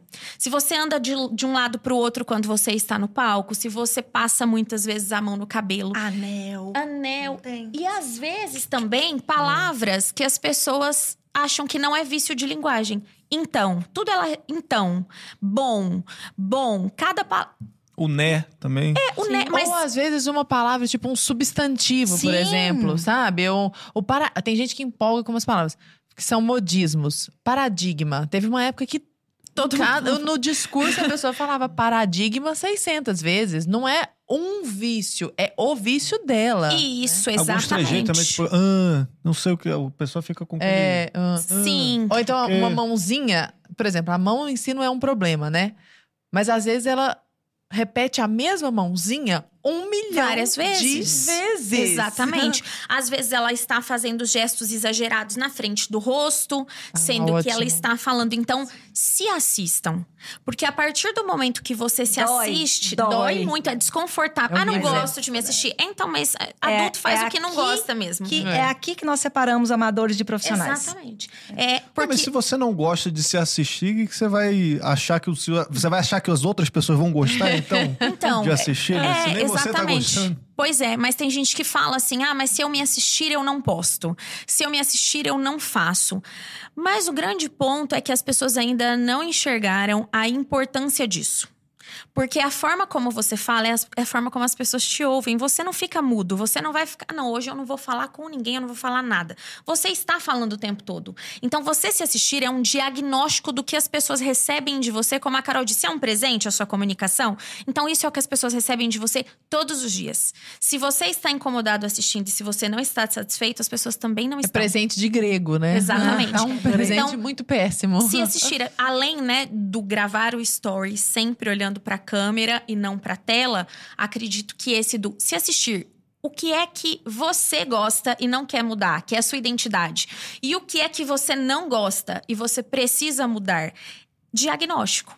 Agora eu vou buscar o que eu preciso trabalhar pra melhorar, mas primeiro eu preciso de um diagnóstico pra depois eu resolver o problema. Exato. As pessoas, elas pensam muito, você vai, você vai gostar disso daqui. As pessoas, elas pensam muito na experiência do cliente. Então, olha, que experiência linda que eu tive aqui. A gente, eu tenho água, eu tenho café, eu tenho um cenário bonito. Mas e a experiência do cliente quando ele te ouve? Será que é uma boa experiência? Por mais que você faça uma maquiagem bonita, se vista bem, esteja num baita estúdio, mas tá, e o som que sai da sua Tudo boca? perfumaria, É né? a qualidade do conteúdo que você entrega e a clareza ou confusão do que você está entregando. É uma boa experiência para o cliente. Então, eu tenho falado muito isso. Qual é a experiência do seu cliente quando ele te ouve? Uhum. E aqui vale para o sente. digital. Vale para o digital, óbvio que vale. Mas vale até para um a um. Eu uso muito a palavra audiência. Eu tenho uma audiência, a minha audiência, a sua audiência. Mas a audiência que mais importa para mim ela está presente comigo todos os dias às 8 da noite, que é a leitura do livro para as crianças dormirem. Hum. Ou seja, minha audiência completa são duas pessoas. Se eu perco a atenção de uma, acabou. acabou. eu preciso modular a voz, fazer pausas, fazer Deve ser um vozes. super exercício É, diário, né? Porque assim, se eu perdi a atenção de um, já era. Ferrou. E esses exercícios, Carol, da voz, assim, pra modular, seja a voz, aqueles exercícios de sopro, Sim. de língua, de Uhum. aquecimento da, das cordas vocais. Eu vejo isso muito pra músicos, assim, pra cantores Sim. e tal. Mas isso pra oradores também. O cara que vai fazer uma palestra. Qual que é a importância disso e o que, que a pessoa pode fazer, de repente, em casa já, Tá. pra tentar melhorar isso aí? Dentro da fonoaudiologia existe a área da voz, dentro da voz existe uma, um subnicho, que é a voz cantada e a voz falada. Uhum. Cantores não são a minha área, mas a- quem fala. Eu trabalho com oradores, com comunicadores. Existem exercícios que a gente pode trabalhar com essas pessoas para elas, por exemplo, conseguirem deixar uma voz mais aguda, mais grave, uma boa modulação de voz. Que exercícios são esses? São muito individuais. Eu preciso pelo menos ouvir, a pessoa precisa me falar. Ai, Carol, a minha voz é isso, é isso, é aquilo. Existem exercícios importantes da fonoaudiologia e de aquecimento vocal que vão trazer essa maior projeção, essa voz mais aveludada. Esse exercício de 50 a 1 que eu disse é um baita exercício. Ele é um que eu passo para os meus clientes, inclusive, porque melhora a projeção. A nossa voz, ela é amplificada na nossa cara, na nossa boca, no nariz. A gente tem as caixas de ressonância. Um outro exercício que eu gosto muito é o exercício do M mastigado. Você lembra dele? O M mastigado. Que é isso Eu daqui, aprendi com você Aprendeu e faço comigo? sempre, Ele é maravilhoso. Ele é como se você tivesse Ah, eu acho que eu sei. é, eu acho que eu ele sei. é como sim. se você tivesse comendo um pedaço de bolo de chocolate dos deuses. Então, ele é isso daqui, ó. Hum, mas eu não tenho uma voz lá atrás. Hum, eu tenho uma voz que ressoa, um, um M de- da meditação. Hum, por quê? Eu tô fazendo a minha voz ir para frente. Ou seja, eu tenho uma amplitude de voz muito maior. Quando essa voz, quando eu abro a boca e essa voz sai, eu tenho uma voz com voz. E não uma voz com ar. Você tá projetando, Eu tô né? projetando. Uma voz com ar é uma voz muito sensual. Oi, tudo bem? Que alegria estar aqui com você. Não posso nem fazer olhando pra você. Eu sou uma mulher casada. Clara, que alegria estar aqui com você. Essa voz, ela é aceitável? É. Depois das 10. De lingerie. Depende de onde. o público-alvo. Mas existem pessoas na internet hoje, mulheres, que têm se Opa, é posicionado com arquétipo do essa. Exatamente. Que têm se posicionado com essa voz. Ai, vamos marcar uma live, uma reuniãozinha. É, a mãozinha no E cabelo. Parece que quer, que quer convencer pela sedução Sim. e não pela competência. É... Então, esse exercício do hum, te dá uma voz cheia de voz, entende? E não de ar. Muito bom. Gi, eu estou pensando aqui agora em dois perfis que comumente são relatos das pessoas a respeito dessa primeira impressão aparentemente equivocada. Então, principalmente mulheres, volta e meia passam uma imagem de infantilidade. Uhum. Hum, Por N motivos, seja questões relativas à voz, relativas ao jeito de falar, ou gestuais, de vestimenta e tudo mais. Então, este é o primeiro perfil. E o segundo perfil, o grosseiro. As pessoas sempre acham que eu sou grossa. Eu tenho certeza de que as pessoas estão se identificando com isso agora na audiência, na nossa audiência aqui. O que, que esses dois perfis podem fazer agora? Terminou de ouvir o nosso podcast, vai colocar isso em prática agora para não passar uma imagem de infantilidade ou de grosseria. Tá, vamos lá. Primeiro, a infantilidade. A escolha da vestimenta, isso muda tudo. Escolha um bom tecido, cortes mais retos, porque a linha reta transmite mais autoridade. As cores comunicam. Se você já tem uma voz doce, se você já tem os gestos doce, não vai me colocar um rosa bebê. Uhum. Entende? Um rosa bebê, um azulzinho claro, porque isso vai mudar a comunicação. Diferente da pessoa que já tem os traços mais, mais fortes, né? E uma voz mais firme. Aí, se ela for também para essa vestimenta, então é uma balança, entende? Uhum, vira um- se ela é, Vira um hipopótamo, isso, né? se ela, ela vai ficar muito grosseira. Então, pra pessoa que é não, a, a infantil ainda, né? Não vira o rosto quando for falar. Uhum. Não usa palavra, não use palavras no diminutivo. Isso também impacta muito. Agora, a que transmite grosseria. Primeiro é ver se realmente é grosseria. Quem tá dizendo que você é grossa? Isso é importante de avaliar. Porque às vezes acontece de você só estar sendo incisiva e estar recebendo de uma pessoa específica que aquilo é grosseria. Às vezes você tá, só é firme. Só é firme. E Entende? a pessoa não sabe ler, ou a pessoa é muito mais Exato. acuada. Só que isso é quando é uma pessoa. Agora, quando todo mundo fala que você é grossa, você está comunicando essa grosseria. E aí, o que, que a gente pode trabalhar? Principalmente escolha das palavras e entonação. É, cuidar mais da expansão dos gestos. Então, trazer os gestos, fazer os gestos um pouco mais próximos do orador e não da pessoa. Não apontar o dedo. Isso aqui já ajuda muito. Agora, no que diz respeito à entonação, eu posso dizer assim: Lara, me passa essa xícara. Como eu posso dizer? Vamos, vamos trocar, vamos falar exatamente a mesma frase, né? Lara, pega essa xícara pra mim. Ou eu posso dizer, Lara, pega essa xícara pra mim. Ou eu posso dizer, Lara, pega essa xícara pra mim. Uhum. Falei a mesma coisa. Eu mudei a entonação. Então, a entonação, a forma como eu falo, já faz com que isso pareça grosseria ou não pareça grosseria. Ah, não consigo trabalhar isso. Palavras de gentileza. Lara, pega essa xícara para mim, por favor. Uhum. Por gentileza. Então, aí mesmo na grosseria, eu incluí uma palavra ali de gentileza. Isso Já pode suaviza. suavizar o que eu estou falando, exatamente. Então, são essas coisas simples que fazem toda a diferença. Percebe que as pessoas buscam o tempo todo, na nossa área, inclusive, soluções complexas. Parece que se não for verdade. complexo, não funciona. válido, né? Exato. É. E às vezes o negócio tá no simples que você não Só faz. um por favor depois. Isso, isso. As pessoas querem aprender fazer, elas querem fazer risoto antes de aprender a fazer arroz. Exatamente. Entende? Então, primeiro eu faço o que é simples, depois eu lapido, depois eu aprofundo. Mas às vezes nem o que é simples que você consegue fazer agora você não tá fazendo, entende? Não, essa questão dos diminutivos me irrita num nível. Nossa, insuportável. Mas às vezes. Pediatra eles- que Então, conversa com a mãe, como se a mãe. fosse a criança, entendeu? Uhum, sim. Primeiro que começa a me chamar. Desabafo. Parem de chamar as mães de mãe. mamães. Ai, Quem é mamãe é minha filha que vai me chamar de mamãe quando ela souber falar. A pediatra não chama a mãe de mamãe, que raiva. Mãe, mamãe, vamos ter uma conversa aqui. Ai, meu A gente Deus tem que pegar a sopinha e fazer a batidinha. Ai, que ódio! Oh, senhora! Pronto, fechado o desabafo. Já em alguns momentos, esse diminutivo vai servir justamente para aproximar, ele pode ser estratégico. Então a questão é realmente saber quem é o público. Isso. Qual é o meu objetivo com essa fala? O que, que eu quero fazer as pessoas sentirem e entenderem, né, Carol? Muito certo.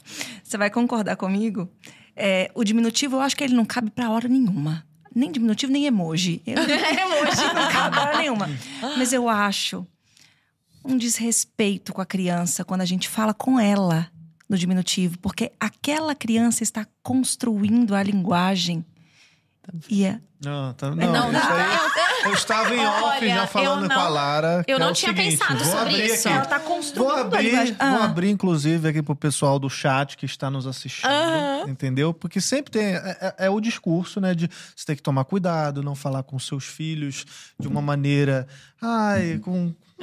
Não me toque de jeitozinho, não sei o quê. Aí eu vejo a minha filha, que vai fazer Ah. três anos, entendeu? Ela, papai. Ai, meu Eu acabei de não fazer xixi na, no- porque ela tá tirando a fralda agora, entendeu? Mas graça. ela, ela, já, tá aprendendo. Então ela, papai, eu já passei o dia inteiro sem fralda. Eu falei, ai, que coisa mais linda isso aí, filha. Eu falo igual um retardado mental, entendeu? E não tem como. Não, não, não vai mudar. Não vai mudar. Eu vou falar com a minha filha. Tem muito O orgulho. papai está muito feliz. E ela falando que ela quer agora a festa da Ariel. Ai, Ai, Ela meu ama Deus. a Princesa pequena preferida. sereia. Que E ela, eu vou, pegar- eu vou ficar com um vestido muito bonito, né, papai? Eu vou ficar linda, meu filho. Você vai ficar a coisa mais linda do mundo. Não tem como. Ai, Carol, corrija a gente. Esse aí eu vou fazer tudo que Gente, você falou, posso Carol. falar? Carol, Eu vou vou fazer corrigir. tudo que você falou. Mas isso não, né? Mas isso não, Mas né? isso eu não vou falar. Vou. Então vem, vem comigo nessa. Eu não tô proibindo, não. É que não pode ser exagerado. Uhum. Porque tem gente que é assim: vamos voltar a fraldinha com a meinha pra escovar o dentinho. É, Aí não Sim, dá. é demais. É Aí demais. tem hora que é demais.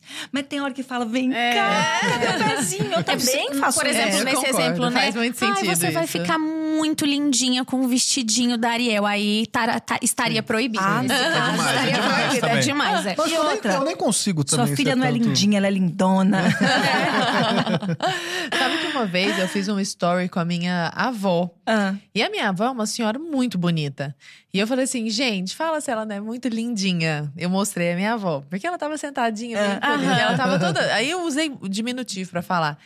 E, a, e uma amiga da minha mãe, tia Irmã, beijo pra você, excelente, inclusive, pediatra. Ela falou, pediatra, tá? Veja Ah. só. Ela falou assim: ela não está lindinha, ela está linda. Ah, não, não foi a tia Irmã, foi a Ana Paula Félix, a professora Ana Paula Félix. Beijo pra você, que é minha professora do direito, inclusive. Foi ela quem falou isso. Ela falou: sua avó não está lindinha, sua avó está linda. Sua avó é uma mulher linda.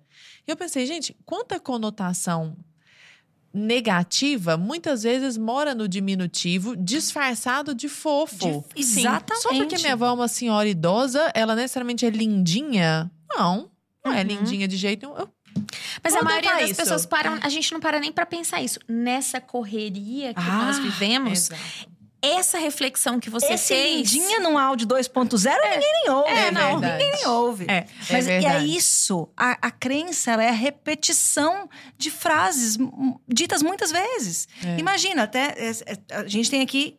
Você não tem filho ainda, né? Não, Ainda. ainda. Mas a gente tem aqui três pessoas que já são pais de meninas. Você é lindinha, lindinha, lindinha, lindinha. Pats, não- de lindinha não vai dar tão certo, sabe? Exato. Eu não quero ser lindinha. Eu não quero ser lindinha. Eu Não quero fala ser que eu tô lindinha, não. lindona. Quero ser Lindona. linda ou lindona ou lindaça. Meu Deus. Gente, eu queria uma dica prática de vocês também para nervosismo. Do tipo, tenho uma apresentação de TCC. Ou vou apresentar meu primeiro podcast. Timidez também, né? Tá. Vou, ti- é, isso, vamos- vou até colocar aqui como próximo tópico. Ou então, vou fazer a minha primeira live, minha primeira sustentação oral. Pelo menos uma dica de cada, imediatamente aplicável para quem nos Sim. está ouvindo, para resolver a questão da, do nervosismo. Uma é cruel, né? Ela lá É, essa, pegou, porque é. esse é o ponto mais, né? Mas vamos lá. Uma só. Vamos lá. Vamos eu várias. Vou quebrar a Estamos regra. aqui por vocês. Uma boa respiração, porque é a respiração que vai sustentar. É você que controla a sua respiração e não a sua respiração que te controla. Se você desorganiza a respiração, desorganiza todo o resto. E treino. Você precisa ter um bom roteiro. Você jamais pode entrar numa live para decidir o que você vai falar nessa live. Você jamais pode entrar na sala do seu chefe para decidir qual é o argumento que você vai usar para pedir o aumento dentro da sala. Você não pode abrir o story e decidir o que você vai falar quando você aperta o REC. Você precisa ter previamente selecionado. Faço Não. isso até hoje. Eu sei. Por quê? Porque é grande comunicador. Uhum. Nós não entramos nesses ambientes vendidos. Eu vou Sim. decidir lá. Isso não existe. Então, para você ter sucesso na comunicação, você precisa parar um pouco e pensar o que você vai falar. Porque falar, todo mundo fala. Deixa o improviso pros Deixa humoristas lá. improvisar Os também. áudios de 10 minutos que você, Que você recebe, recebe. são falta de estruturação de fala. Uhum. Então, você vai gravar lá pro cliente. Então, aí, é. Não, é. Não, peraí, para. O que eu vou falar? Eu preciso falar isto, isto, isto. Eu crio um caminho mental, né? Exatamente. Isso faz com que eu consiga ser mais sucinta, mais objetiva, não precise ficar encaixando. É porque eu estou ainda buscando na minha memória o que eu vou dizer em seguida. Entende? Já saber os tópicos ali. Exatamente. Então, eu falaria respiração e preparo. Antecedência na escolha do tema. E qual é o caminho que você vai seguir. Então, e não desvia do caminho. Porque as pessoas escolhem o caminho e depois elas desviam do caminho. Uhum. Essas são as minhas duas. Vou ouvir a Giovanni. Tem mais uma outra pra falar no final. Polêmica. Vixe. É boa. Ai, meu Deus. Vamos lá. Bom, duas que eu acho bastante importantes assim. A primeira delas é se conscientizar de que o frio na barriga não vai embora. Nunca. Nunca. E é bom que ele não vá, porque quem não tem frio na barriga não se importa com o que está fazendo. Todas as coisas verdadeiramente importantes nas nossas vidas dá frio na barriga. Você não ficou com frio na barriga quando você foi ganhar a Maria? Nossa Você não Senhora. fica com frio na barriga, por exemplo, quando você pensa, cogita a possibilidade da sua filha chegar e falar: Papai, eu tô namorando. Ah. né? Nem- Não vamos ter, tocar Não nessa seara fazer Mas assim, é, todas as coisas importantes da vida, eles dão aquele frio na barriga. Então, assim, vai ficando mais natural. Quanto é habilidade. Oratória é habilidade. Quanto mais você faz, melhor você fica. Então, se você pegar uma pessoa que sobe no palco toda semana, ela vai sentir menos nervosismo do que a pessoa que sobe no palco uma vez por ano. Porque ela faz aquilo todo dia. Mas esse frio na barriga, ele vai permanecer. Gi, eu dei aula sete anos em sala de aula, cursinho para vestibular. Todas as vezes que terminavam as férias, eu falava assim: Meu Deus, Tudo de eu tô novo." nervosa. Por causa da aula que ia dar no outro dia. Isso fui eu voltando para as palestras depois da pandemia.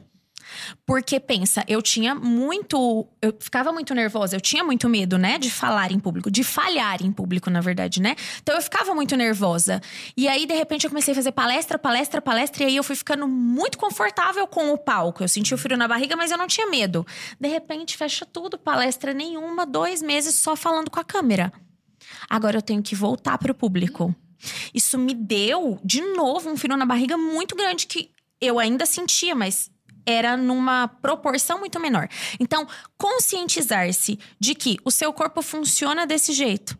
Nos primeiros três, quatro minutos, ele ainda tá descobrindo onde você tá. Ele ainda tá falando: tá bom, não tem uma multi aqui pra eu lutar, é só um palco, ou é só o meu chefe. Ele vai demorar um pouquinho, mas logo ele vai perceber e aí você vai perder o nervosismo. Então, entender que isso faz parte do jogo faz com que você fique mais tranquilo. E uma segunda coisa importante é não ficar verbalizando e canalizando toda a sua energia no erro. Encontre soluções racionais para os erros e depois você abandona ele. Como assim? Eu tenho medo de tropeçar no palco. Ok, eu tenho medo de tropeçar no palco. Eu posso ficar o tempo todo, eu vou tropeçar no palco. Nossa, meu Deus, eu vou tropeçar no palco. E aí, nós temos estudos científicos, né, que comprovam isso. Aquilo que eu penso vai gerar uma reação uma emoção no meu corpo. Isso gera uma reação química de hormônios que oscilam. Então, eu tô falando de questões aqui científicas mesmo, racionais. Então, mexeu no hormônio, jogou meu cortisol, né, que é o hormônio do estresse lá em cima, eu vou ficar mais tensa. E isso vai impactar na minha comunicação não verbal. Aí o, o ombro vai para frente, a voz já fica trêmula, isso faz com que o meu resultado seja alterado. Lembra que a gente falou no início? É diferente a pessoa que fala sim e a pessoa que fala sim. O B acaba até tropeçando sim, mesmo. Exatamente. Por quê? Porque ela tá com o foco ali. Então tá, não, eu tenho medo de tropeçar. OK, então eu não vou com um sapato de salto. Bingo. Ou pelo menos salto bloco. Exatamente. A mulherada escolhe o que? Salto fino. Imenso. Nunca pra usa andar em cima salto do fino, palco. já, já- a situação já é desconfortável. Exato. Entende? Então é encontrar a solução prática. Ah, eu tenho medo de me perder, de ter um branco. Bom, mas existe várias técnicas, existem várias técnicas. Vamos falar uma. Repetir o que você disse. Esqueci o que eu tinha pra falar, deu branco.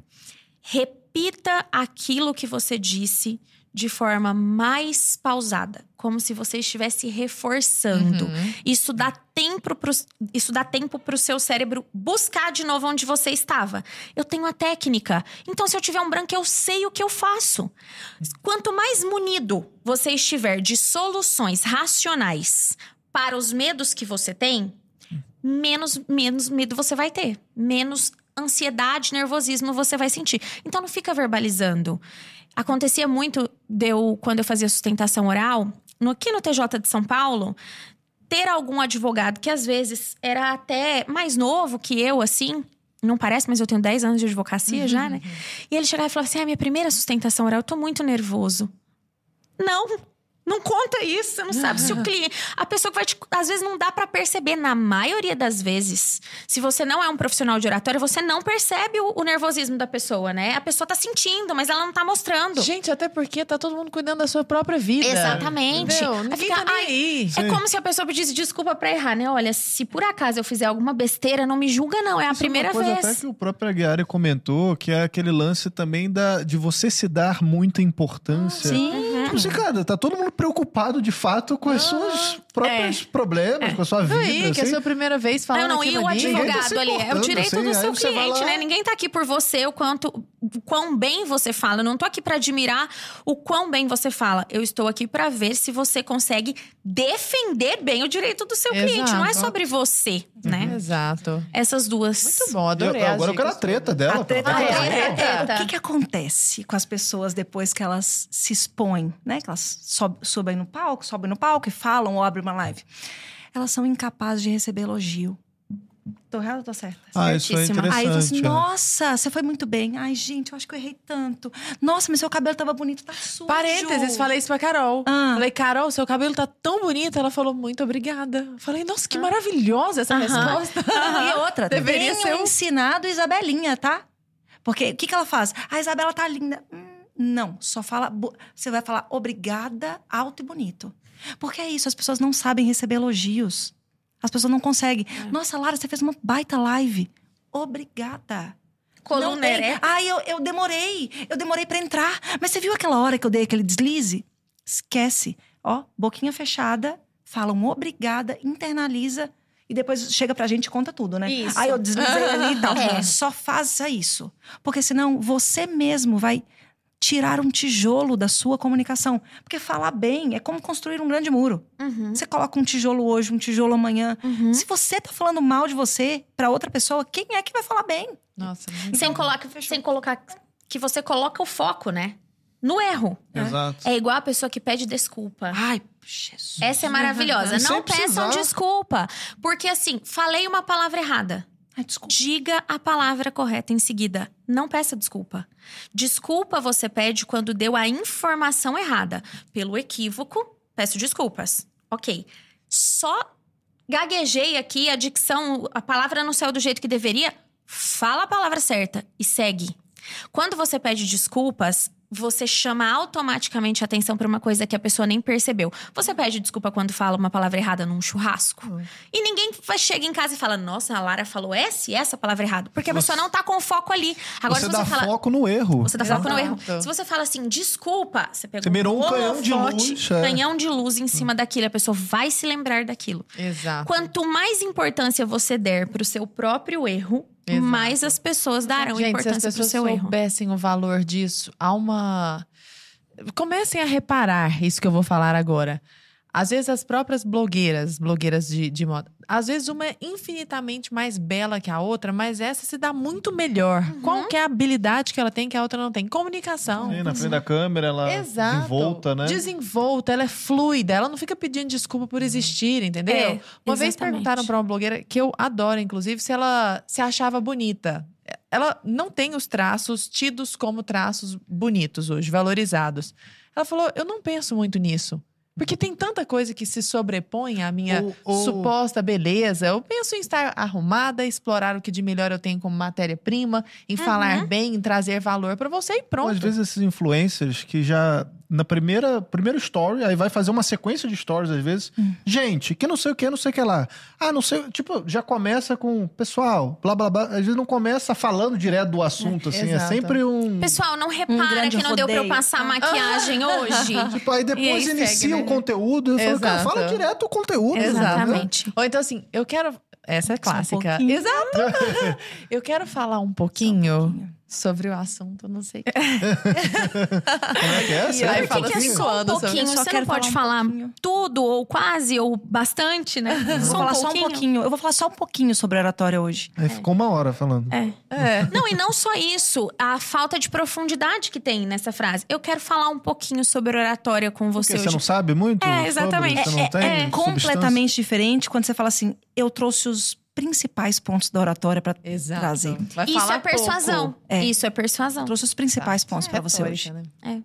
Com Completamente certeza. diferente. E Perfeito. com relação, a- já também encaminhando para o nosso final, é, com relação à timidez, né? Que é uma coisa que você comentou aí também. São as mesmas dicas do lance de fa- falar várias vezes e, tipo, quebrar essa barreira da timidez. Tem, Tem outras uma última dicas pergunta também. depois, ah, claro. Tem, outra- tem outras dicas também para timidez, assim, principalmente do falar em público também, né? Eu penso que a timidez seja um comportamento e não uma personalidade. Porque existem inúmeras pessoas que são introvertidas e se comunicam bem. Então, a timidez, na verdade, é um sentimento. É como eu me sinto naquela posição. É isso que precisa ser trabalhado. Então, sim, o tímido, ele. A pessoa que se sente tímida, ela tem muito medo do julgamento, ela tem medo do que as pessoas vão falar. Então, ela precisa normalizar essa questão do. A, a pessoa vai falar alguma coisa de mim, seja o que for, bem, mal, e eu não tenho controle sobre isso. Eu tenho controle sobre o quê? Sobre o que eu falo, sobre as técnicas que eu emprego. E tem inúmeros tímidos aí que falam muito bem. O Steve Jobs era extremamente tímido e foi um dos maiores oradores que nós tivemos. É treino, é habilidade. Agora, não dá para desenvolver habilidade só lendo sobre o assunto. Então, um médico, ele lê, ele, ele estuda anatomia nos livros, mas ele não aprende a operar lendo livro. Uhum. Ele tem que entrar no campo. E na oratória é a mesma coisa. Eu tenho medo, mas eu vou com medo. Entende? E se a minha vida, eu gosto muito de falar isso, e se a minha vida dependesse disso? E se colocar comida na mesa dos meus filhos dependesse disso? Eu faria? Faria. Então por que eu não faço? Porque no fim das contas depende. O quanto de dinheiro eu coloco no bolso depende da minha comunicação. Pensem nas três pessoas que vocês mais admiram em termos profissionais na área de vocês. Qual é a habilidade comum em todas elas? Com certeza, a comunicação. Porque se ela não fosse uma boa oradora, se ela não fosse uma boa comunicadora, você não se lembraria dela. Quem não se comunica bem não faz história, não fica na memória das pessoas, não inspira, não influencia ninguém. E você falando de ficar na memória, eu tô lembrando do próprio Cristo, né? Sim. O maior orador de todos os Maior Sermão da comunicador de Montanha, todos. Exatamente. exemplo, né? Exato. Sim, sim. E a última, a última pergunta, pode ser? Você quer fazer um adendo com relação à timidez, Carol? Não. Ah, eu sempre tenho para contribuir. Nosso, nosso, assunto é favor. Mas eu É. tenho uma frase, eu vou ser breve. Eu tenho uma frase da Carla Madeira, daquele livro Tudo é Rio. E a frase é: a melhor forma de você enfrentar um fantasma é acendendo a luz. Então, tímidos, eu sei que é desconfortável, mas precisa deliberadamente querer, sabe? Escolher, enfrentar e se posicionar. Muito bom. Sim. Agora, última pergunta, pode Você, ser? precisa- você, olha pra mim, Lara, como se eu fosse É porque ele é o o dono do ponto. desse programa, entendeu? É que tem uma pessoa aqui no meu, no meu ouvido e fala, ó, estamos nos Pessoa no aqui, ouvido, eu vou né? fazer a última pergunta, porque ela é boa. Que é o seguinte: nós temos aqui na Brasil Paralelo, nós começamos a desenvolver, falávamos sobre isso anteriormente, um sistema de, de inteligência artificial. Que é um sistema interessante que capta, pega as características da voz da pessoa, Uhum. masteriza aquilo de um jeito surreal, essa, essa coisa louca que a Louca, inteligência artificial é. faz. E aí eles criam um software que faça, por exemplo, a leitura de um livro com a voz da Carol, com a voz da Giovana, do Arthur, da Isso é Lara. muito interessante, né? E É incrível. E você tem, inclusive, dubladores hoje em dia fazendo greve. Sim. Né? Greve de dubladores nos Estados Unidos, por exemplo. Sim. E eles estão falando, cara, daqui a pouco, sei lá, nossa profissão não vai precisar mais, porque eu pago um cara pra coisar numa máquina lá, ele escreve o texto, não tem erro de leitura, não tem erro de entonação.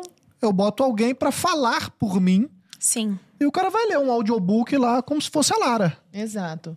E eu quero saber assim, isso é de alguma forma uma ameaça para nossa voz? Isso é uma ameaça para o mercado que trabalha com a voz? Vocês já pararam para pensar a respeito disso? O que é que você acha, Carol? Primeiro, eu estava lendo uma, uma reportagem, não sei a fonte, mas que a inteligência artificial ainda é cara. A- o trabalho humano, ele ainda, infelizmente, né, ainda é mais barato do que a inteligência artificial.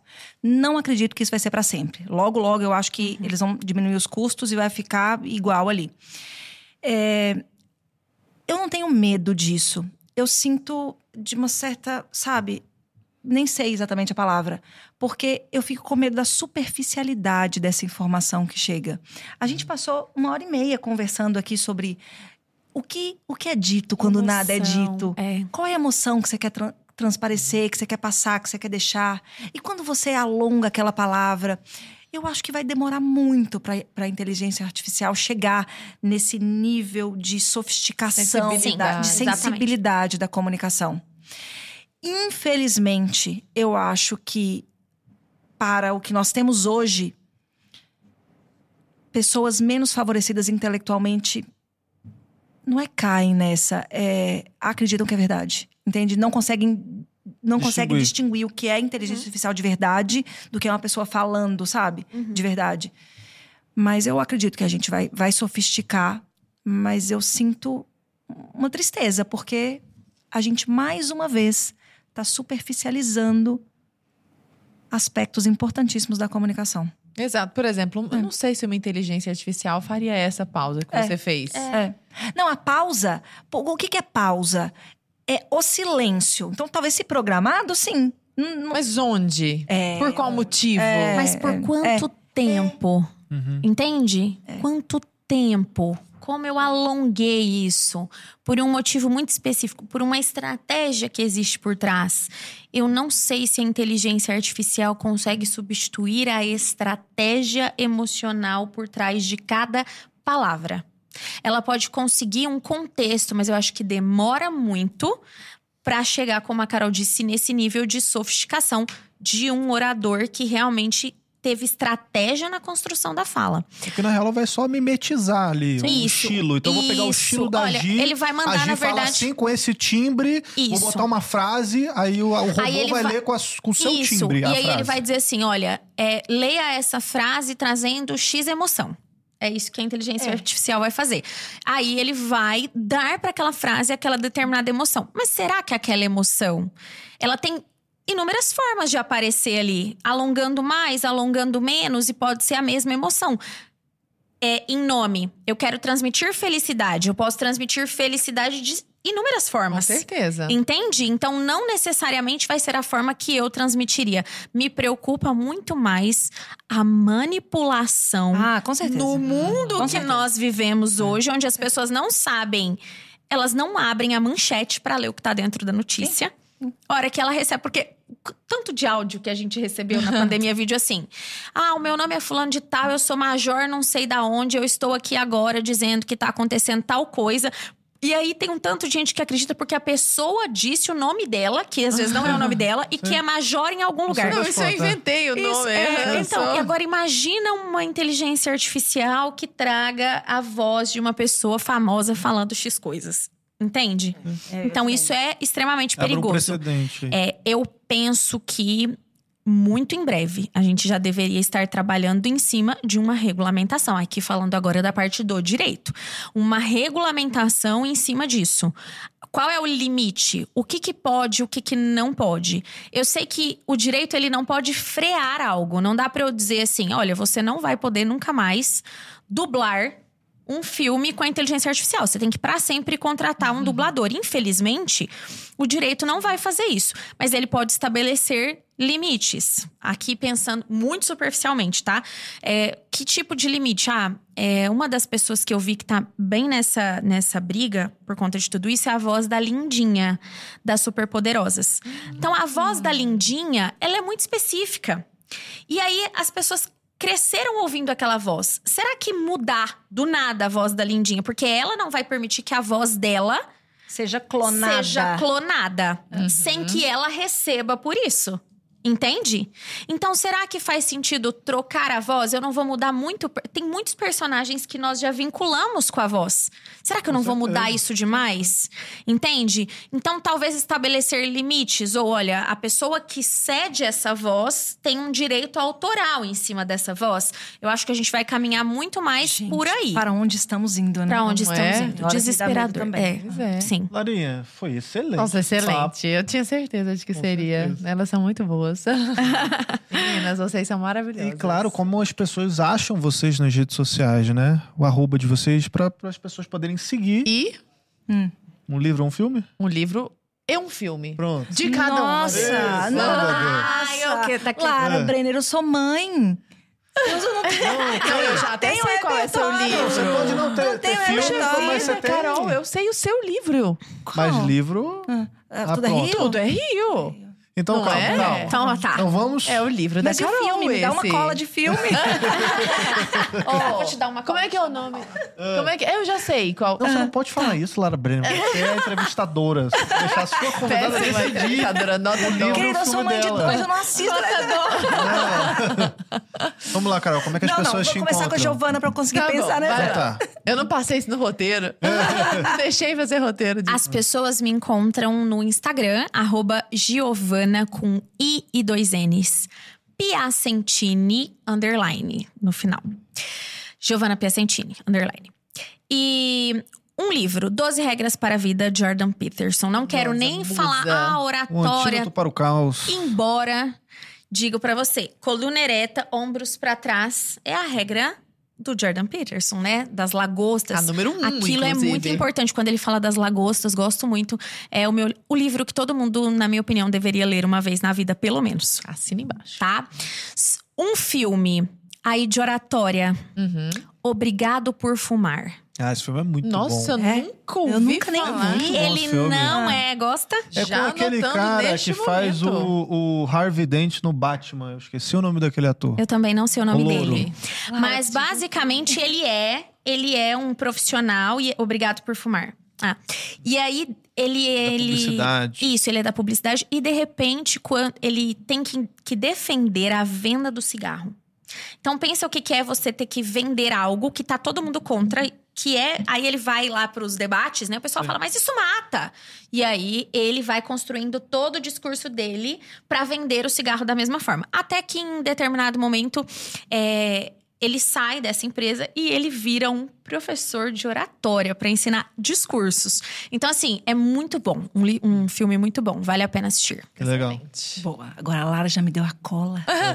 Mas esse filme é seu É porque você se também. preparou cola. pra, tá? pro podcast, Não, mas eu essa, entendo. essa parte Essa realmente. Não, mas eu vou te falar, eu entendo. A gente fica muito imerso no universo das Sim, crianças. Sim, sim. É? Meu, meu, parênteses, desabafo. Meu buscar tinha Ah. assim, livro, moda, agora só tem bebê.